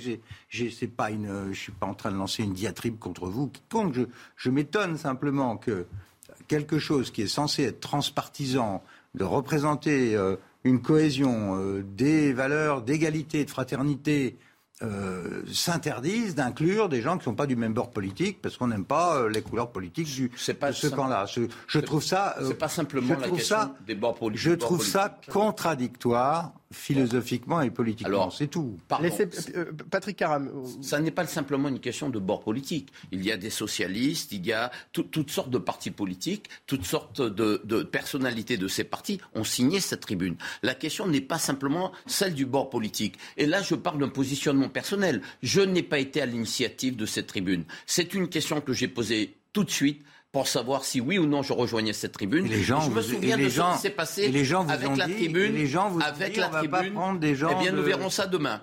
Euh, j'ai vu, je me souviens de ce qui s'était passé avec une sorte de tribune, avec Rokaya Diallo et, et la polémique qui s'en est ensuite suivie euh, avec un certain nombre d'élus de droite. Vous voyez, moi, je ne veux pas tomber dans un texte où on va me dire ah ouais mais vous avez marché, vous avez défilé, vous avez signé avec telle ou telle mouvance politique. Non, pa- pardon, permettez-moi d'avoir ma propre euh, perception Moi, je des voudrais- choses. je voudrais entendre Après, Georges Fenech. permets tout, moi. Après, qu'il soit non mais attendez, c'est vous qui permettez pas. Moi, je vous permets tout. Vous Si vous voulez pas signer avec tel autre, vous avez parfaitement Ah ben, le droit de ne pas le faire. ouais.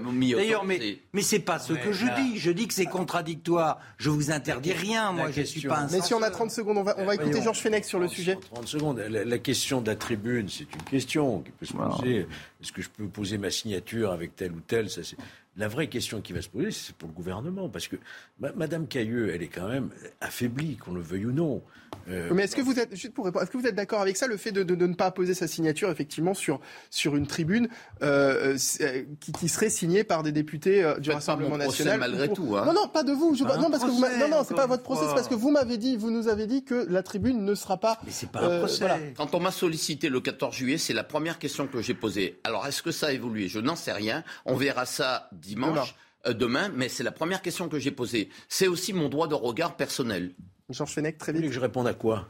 Est-ce que, vous êtes d'accord avec ça? Que, Avec cer- quoi? que, que certains euh, députés refusent de signer une tribune euh, qui soit signée par des députés France Insoumise ou Rassemblement National, qui est une, alors que c'est une tribune qui n'est pas entre guillemets politique, qui est une tribune qui est euh, contre, euh, Ça- mais ça contre ne des propos homophobes. Monsieur Caram, de, de vouloir euh, poser sa signature et de savoir avec qui il va co-signer. C'est son droit le plus légitime. Exactement. C'est tout. Voilà, moi je respecte euh, totalement. Maintenant, le, le vrai sujet, encore une fois, c'est la théorie de l'apparence, je dirais, au sein de ce gouvernement. Est-ce qu'elle va pouvoir se maintenir Vous lui faites un procès en quelque sorte en sincérité, c'est le mot que vous avez employé. C'est ce qui est écrit dans la Est-ce- tribune. Est-ce que c'est tenable ou pas? Et ça, c'est la question, elle relève de la Première ministre et du président de la République, c'est tout. Une pause et on revient juste après pour la suite de la belle équipe du week-end sur CNews en direct. Restez avec nous.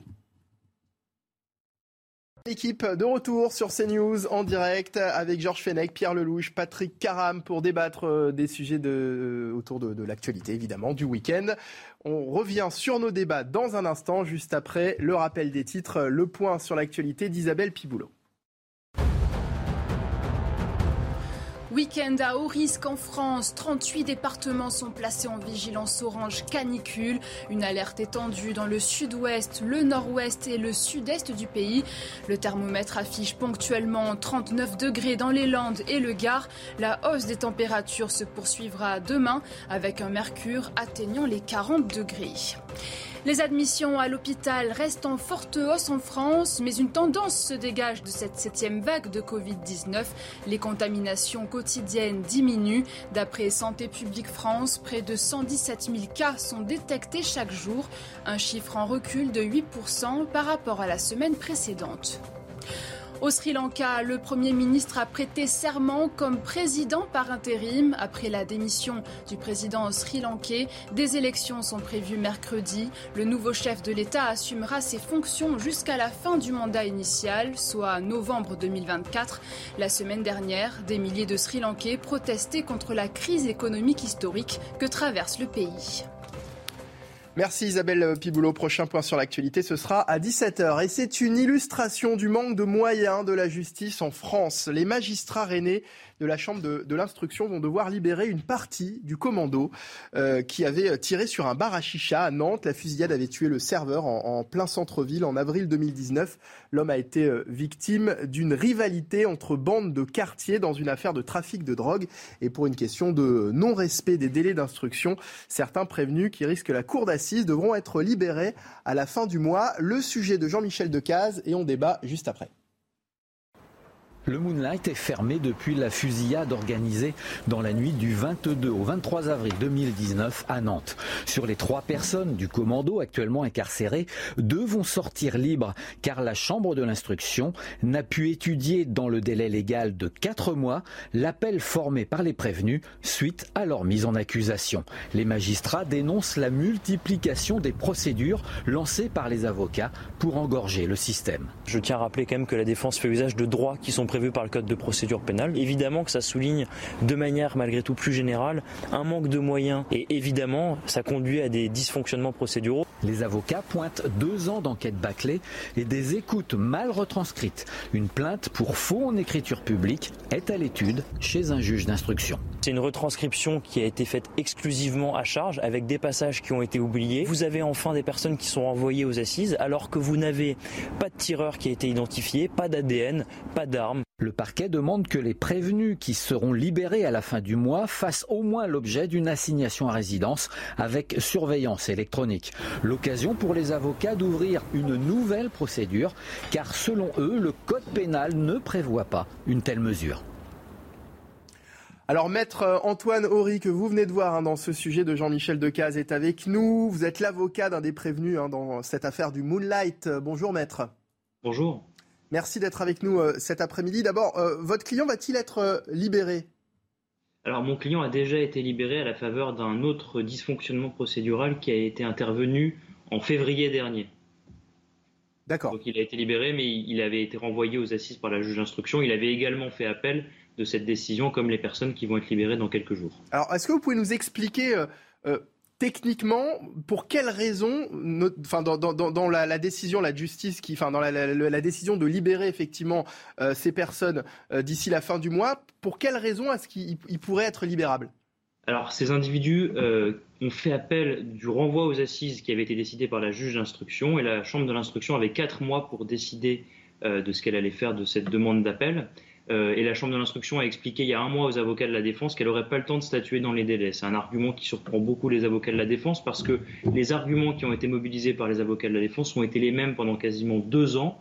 Et pendant deux ans, la Cour d'appel, la Chambre de l'instruction, a couvert systématiquement ce que faisait la juge d'instruction. Donc venir nous expliquer aujourd'hui, alors que les arguments n'avaient rien de neuf ni d'inédit, euh, venir nous expliquer aujourd'hui qu'il faut un temps particulièrement allongé pour y répondre alors que tout a été rejeté pendant deux ans, c'est assez étonnant. Après, de manière plus générale, ce vers quoi ce dossier se dirige, c'est un naufrage absolu parce que effectivement, ça souligne euh, le manque de moyens de la justice. Ça, c'est une chose, mais je crois que réduire ce dossier à ça, ce serait trop facile parce qu'avec un dossier pareil, c'est même l'inverse qui s'est produit. Vous avez une débauche de moyens qui a conduit à des sonorisations mal retranscrites qui font l'objet de plaintes pour fond en écriture publique. Vous avez un individu dans ce même dossier que je représentais qui a été condamné en mai dernier pour non-dénonciation de crime alors que le crime en lui-même n'a pas été jugé et qui s'est résigné à accepter une peine parce qu'il avait été enfermé 16 mois sur la base de sonorisation mal retranscrite. Et puis vous avez une enquête qui a duré deux ans au terme de laquelle vous n'avez pas identifié de tireur, pas d'armes, pas d'ADN, rien de tout ça. Et on est certain que les personnes euh, qui vont être libérées, qui ont été présentées dans le reportage comme des membres du, du commando, on est certain du fait, c'est établi par l'enquête, qu'elles n'étaient pas sur place au moment des faits. Donc vous avez cette enquête qui a été bâclée et qui va conduire à un naufrage absolu. Alors, un manque de moyens de la justice euh, en France, est-ce que vous comprenez que ça puisse euh, choquer une telle euh, décision?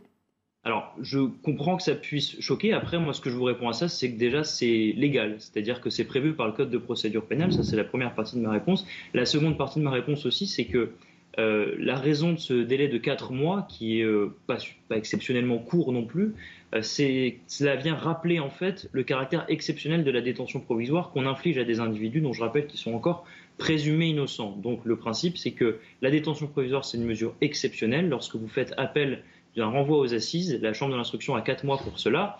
et donc la question que vous me posez, si ça peut être choquant, je, comprends que certains puissent trouver ça normal. Après, la réponse que je vous fais, c'est que c'est légal et qu'encore une fois, ça rappelle le caractère exceptionnel de cette mesure. Hein. Chaque année, vous avez des milliers de personnes qui ont été euh, emprisonnées à tort et qui sont finalement relaxées, acquittées. Et donc, ce que vient rappeler le Code de procédure pénale et ce que rappellera la Chambre de l'instruction dans cette décision dans quelques jours, c'est le caractère exceptionnel en appliquant ces dispositions de la détention provisoire.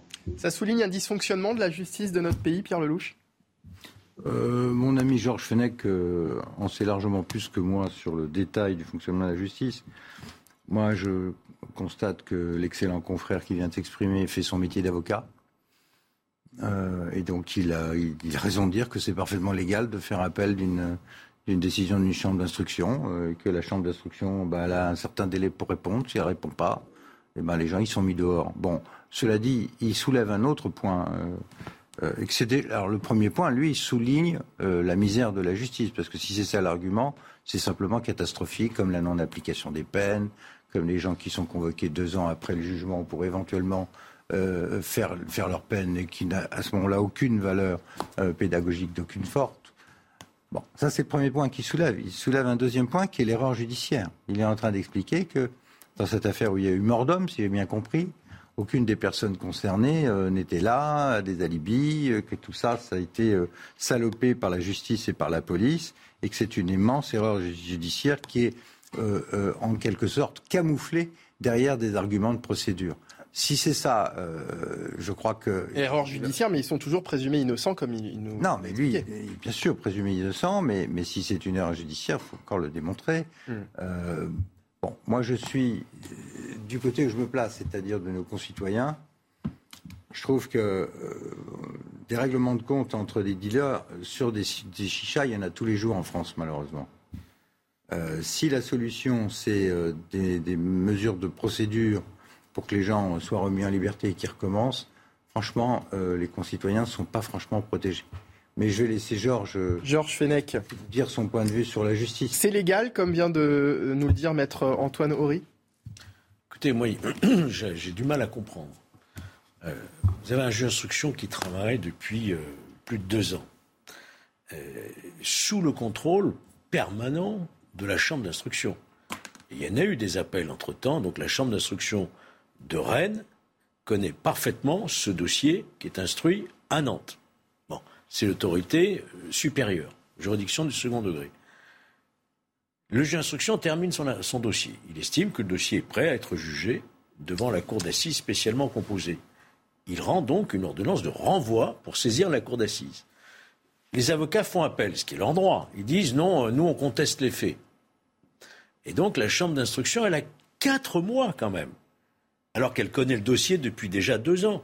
Elle a un délai de quatre mois pour dire oui, on renvoie devant la cour d'assises, ou non, il manque tel ou tel acte, par exemple. Et là, la chambre d'instruction vient nous dire euh, quatre mois, c'est pas suffisant pour que je prenne cette décision. J'ai pas, j'ai pas le temps nécessaire. Et donc, il va falloir que je remette en liberté ceux qui sont quand même poursuivis pour des crimes de sang euh, avant le jugement, ce qui est quand même très choquant. comment on peut expliquer que 4 mois même pas C'est même pas une question de moyens. 4 mois, ça s'anticipe quand même pour savoir si on doit confirmer une décision ou l'infirmer sur un dossier, encore une fois, qui est déjà connu de la Chambre d'instruction. Et quand on vient nous dire que de toute façon, on va, on va les mettre sous bracelet électronique, je suis même pas sûr que ce soit légal, par contre, là. Ils vont être remis en liberté. Euh, à mon avis, il va y avoir une, vive contestation. Maître Antoine Horry. Non, je, je, ne sais, je ne comprends pas. C'est vraiment kafkaïen comme situation, quoi. Maître Antoine Horry. Je crois que ce qui vient d'être dit résume très bien la situation. Déjà, sur le point de droit qui vient d'être soulevé, euh, effectivement, la loi prévoit une remise en liberté d'office. Une remise en liberté d'office, c'est une remise en liberté sans mesure de contrainte. Un bracelet, exactement, avec assignation à résidence sous surveillance électronique. Donc ça, les, les, individus concernés feront sans doute des pourvois en cassation. Ensuite, effectivement, ce qui vient d'être dit, j'y souscris totalement. Les arguments qui ont été développés par la défense dans les appels de l'ordonnance de mise en accusation, c'était pas des choses qui euh, sont apparues, ont surgi comme par enchantement euh, au terme de deux années d'instruction. Ce sont des arguments qui ont été soulevés, euh, opposés à de nombreuses reprises, et pendant deux ans d'ailleurs, ils ont été battus en brèche par la Chambre de l'instruction, de même que par la juge d'instruction pour le premier degré. Et donc là, on vient nous expliquer que quatre mois, c'est pas suffisant, étant précisé que l'annonce du fait que ce délai ne serait pas respecté a eu lieu il y a un mois. Donc moi, effectivement, je peine à comprendre pour quelles raisons, euh, pour quelles raisons on n'a pas réussi à répondre sous quatre mois. La réalité, c'est que je pense que ce dossier, euh, s'il incarne peut-être un certain manque de moyens de la justice, il incarne surtout une forme de naufrage vers lequel il se dirige. Est-ce que ça veut dire que c'est ce délai de quatre mois d'instruction, il faudrait par la suite l'augmenter? Qu'est-ce ben qu'il faudrait C'est long, c'est suffisant, quatre mois pour prendre une décision de renvoi ou non devant une cour d'assises, quatre mois, c'est un délai qui est très large et très suffisant. Ce que pas dire mais pas suffisant dans ce cas-là, visiblement. Mais je, ne comprends pas pourquoi. Bah, il y a deux hypothèses. Ou bien la justice est complètement embolisée et est incapable de hmm. traiter les affaires qui sont en cours depuis deux ans. Ou ce dossier pose ou problème. Bien, ou bien le dossier pose problème. Et plutôt que de l'admettre euh, et d'accepter le fait qu'il y, qu pu y avoir des erreurs, pas seulement de procédure, mais de fond dans les, dans les poursuites, on, noie cela derrière une affaire de procédure. Patrick Caram. Je ne sais pas. Euh, je, constate que la chambre d'instruction qui n'avait pas audiencé un dossier d'une des personnes euh, a, permis au suspect de se retrouver en liberté pour cette même erreur euh, procédurale. C'est en février. C'est en février 2022. Bien. moi, je veux vous dire, moi, je veux penser à la victime il y a eu un mort. Il y aurait pu y avoir beaucoup d'autres morts. Parce que quand on tire comme ils l'ont fait là, comme, comme les, les, assassins l'ont fait, est-ce que c'est cela Vous, vous maître, vous dites non, non, ils n'y sont pour rien. C'est une formidable erreur judiciaire. De vous à moi, je n'en sais rien. Euh, D'ailleurs, maître, question pour vous. Les avocats de la défense sont payés, euh, sont commis d'office, c'est ça? Euh, pas tous, non. Certains sont désignés par. Euh, ça dépend lesquels. Moi, je suis avocat au barreau de Paris, donc je ne suis pas commis d'office à Nantes. D'accord. Donc, beaucoup d'entre eux. Alors, moi, je vais dépasser cette affaire. Parce que le sujet, si vous voulez, c'est que vous avez souvent euh, des failles dans, dans, dans, dans les, les, procédures de, judiciaires et le code de procédure pénale n'a pas cessé de se renforcer, de se complexifier pour défendre, la, pour, pour aller vers le, les, les la défense des droits de la défense. C'est-à-dire que ce code-là est devenu de plus en plus complexe. Mais Dupont-Moretti, les policiers qui, qui Dupont-Moretti a été un des grands défenseurs euh, des droits de la défense. Et, donc, il fait, il fait rien d'autre que son métier d'avocat. Donc, donc, si vous voulez, il y a quand même un sujet. La société aujourd'hui ne protège pas les victimes. La société et malheureusement, quand je dis la société, je dis le système judiciaire qui est mis en place. Quand on impose aux policiers, aux gendarmes de consacrer un tiers de leur temps à la procédure et donc ne pas être sur le terrain avec des risques forts parce que c'est très technique de voir que tout le dossier que vous avez bâti s'effondre comme un château de sable, il y a un sujet aujourd'hui. Je dépasse cette affaire. Je ne veux pas parler de cette affaire. Moi, ce qui me choque Après, dans cette effectivement, ça peut revenir à ce que, ce que, vient de nous, ce que nous a dit tout à l'heure maître, maître Antoine Maurice sur, sur, le fait que, sur le, fait que l'enquête ait, pu être, ait pu être bâclée. Non, mais pardon, ça c'est ce qu'il dit. Moi, je n'en sais rien. Et puis moi, je note aussi que euh, la, la, on, on, on, les accuse, les avocats, de mener une véritable guérilla judiciaire. On les accuse d'être responsables de cet engorgement avec tous les appels qu'ils font et, toutes les procédures judiciaires. C'est-à-dire qu'aujourd'hui, ben, vous avez des avocats euh, qui sont très, très, très alertes, très avertis et qui aujourd'hui font en sorte que des gens, même coupables, se retrouvent en liberté parce qu'ils profitent d'une faille euh, de, la justice, une erreur de procédure. C'est pas parce qu'ils vont être en liberté qu'ils sont innocents là-dessus. C'est parce qu'il y a euh, une erreur procédurale. et il faut le rappeler. je ne sais pas s'ils sont innocents, mais je dis c'est pas parce qu'ils sont dehors qu'ils sont innocents. Un, dernier mot de maître Maury, euh, de maître Horry, pardon. on, on, vous écoute. Je crois que vous n'êtes pas d'accord avec ce qui vient d'être dit. Hein. Alors déjà pour ce qui est de la guérilla judiciaire et de l'engorgement, encore une fois, la défense fait usage de droits qui sont presque les plus simples, si vous voulez. Il ne s'agit pas d'une complexification qui serait intervenue à la faveur de réformes euh, qui seraient intervenues les dernières années, les derniers mois, etc. C'est l'appel du renvoi aux assises, c'est-à-dire un des principes les plus ah euh, basiques qu'on a dans le cadre d'une instruction euh, pénale. Donc effectivement, la, défense n'est pas responsable de cet engorgement d'une part, et d'autre part, ça a déjà été dit sur ce plateau, euh, les arguments qui ont été opposés par la défense ne sont pas nouveaux. Donc venir nous dire qu'il a fallu un temps particulièrement long pour y répondre, c'est difficile à entendre. Et je terminerai juste sur un point, parce que vous parliez des victimes, effectivement, et, et je comprends tout à fait que ce soit une préoccupation pour vous comme pour les citoyens. La question que je me pose, c'est est-ce que les victimes trouveront la paix avec un procès dans lequel les accusés ne sont pas les bons et dans lequel ils n'auront aucune réponse à leurs questions J'en suis pas certain. Maître, vous faites un plaidoyer pro domo. Je vous le dis sur ce plateau aujourd'hui. Nous n'avons pas accès au dossier. C'est la justice. Vous avez le droit de le faire. Mais, mais, mais, mais, non. C'est son droit de le faire. Oui, oui, mais pour, alors pour qu'il y ait un contradictoire, il aurait fallu demander à la juge d'instruction de s'exprimer aussi sur cette affaire. Parce que là, il est. Mais bien sûr qu'il est dans son droit. Et c'est clair que si moi j'ai quelque chose. Si un jour j'ai besoin d'un avocat, je ferai appel à lui parce qu'il a l'air de bien connaître les arcanes, les subtilités du il n'a fait qu'un appel d'une ordonnance de renvoi. Mais, la question, la question que je, dis, et j'ai dit que je dépassais cette affaire-là, et que cette affaire-là, comme je ne savais pas, je ne connaissais pas le fond de l'affaire, je dis que je dépasse cette affaire, et je dis que malheureusement, trop souvent, des gens qui sont des gens dont on sait qu'ils sont coupables se retrouvent en liberté pour des erreurs procédurales. C'est autre chose. Le fait de répéter les mêmes choses euh, à haute voix comme ça depuis dix minutes ne prouve pas que vous ayez raison dans notre démocratie, il y a des principes de droit et de droit de la défense. Ah Donc, un, l'avocat, il fait son Vous ne pouvez pas lui reprocher ça. Deux, il applique le droit. Et il a le droit de faire appel devant la, la juridiction nécessaire avant d'aller... Et on va, et on va le remercier d'ailleurs, maître, troisièmement, Antoine. Troisièmement, il, il, peut y avoir des abus de droit. Je vais vous en donner un exemple. Ah. Euh, l'exemple, c'est sur les recours sur l'immigration illégale. Savez-vous que la moitié du temps des tribunaux administratifs est complètement engorgé par les appels sur des, droits de séjour irréguliers sur notre territoire. Là, il y a un but de droit massif avec des gens spécialisés qui font que ça. Mais là, on a une affaire criminelle, des avocats sont saisis, il fait appel, il dit qu'il y a une erreur judiciaire, j'en sais rien, à la justice de dire jusqu'à preuve du contraire. Dans une démocratie, il y a la présomption d'innocence, heureusement, et les droits de se défendre si on est poursuivi. Je pense qu'une si demain vous êtes poursuivi là-dessus, ça mérite une inspection des services judiciaires. Bah, je, suis, je pense que vous avez raison parce que sans porter atteinte à l'indépendance, attention, hein, des juges, faut savoir s'il n'y a pas un dysfonctionnement à Rennes au sein de la, de la cour d'appel de Rennes. Ou à Nantes. Ou à Nantes. Non, c'est Rennes manifestement. Maître Antoine Horry, hmm. un dernier mot?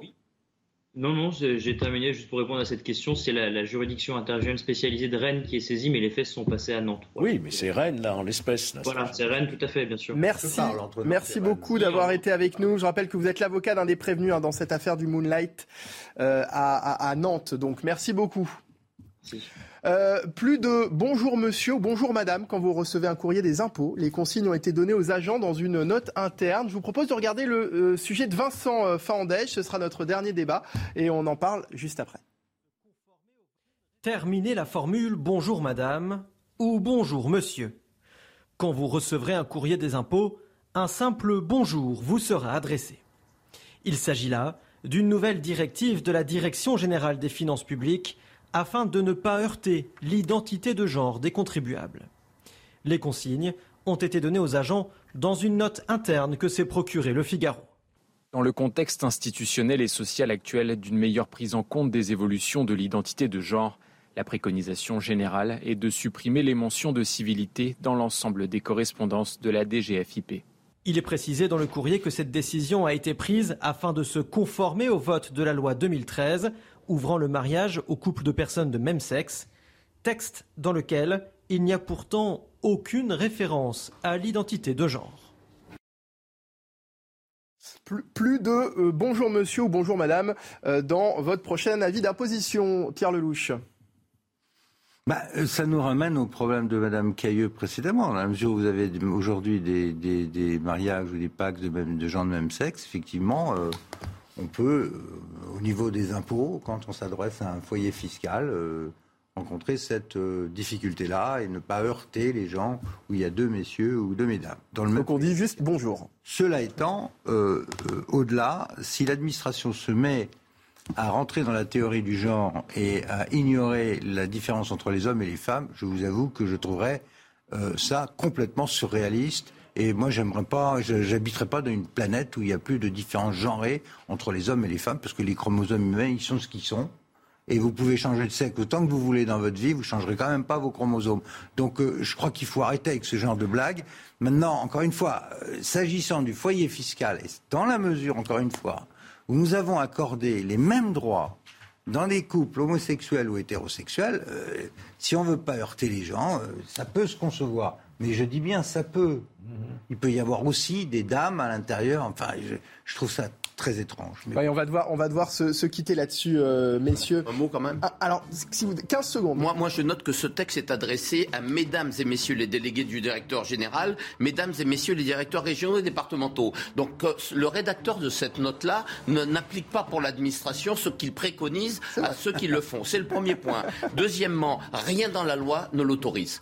Pardon, mais moi, j'aime et je préfère qu'on continue parce que cette polémique sur les écoles où il ne faut pas dire monsieur, madame, parents, on parle de parents un, parent deux, il y en a marre. Il y en a marre de cette espèce de, de, de, bonne conscience convenue. Il faut défendre certains droits, mais ne pas aller jusqu'au glissement absolu. Et ce sera votre dernier mot. Merci Patrick Caram, vice-président de la région Île-de-France, d'avoir été avec nous. Pierre Lelouch, ancien ministre, merci. Et puis Georges Fenech, euh, consultant CNews. Dans un instant, ce sera Punchline présenté par Florian Tardif. Et nous, on se retrouve demain dès 14 14h sur CNews pour une nouvelle belle équipe. Salut. Hi, I'm Daniel, founder of Pretty Litter. Cats and cat owners deserve better than any old-fashioned litter. That's why I teamed up with scientists and veterinarians to create Pretty Litter. Its innovative crystal formula has superior odor control and weighs up to 80% less than clay litter. Pretty Litter even monitors health by changing colors to help detect early signs of potential illness. It's the world's smartest kitty litter. Go to prettylitter.com and use code ACAST for 20% off your first order and a free cat toy. Terms and conditions apply. See site for details.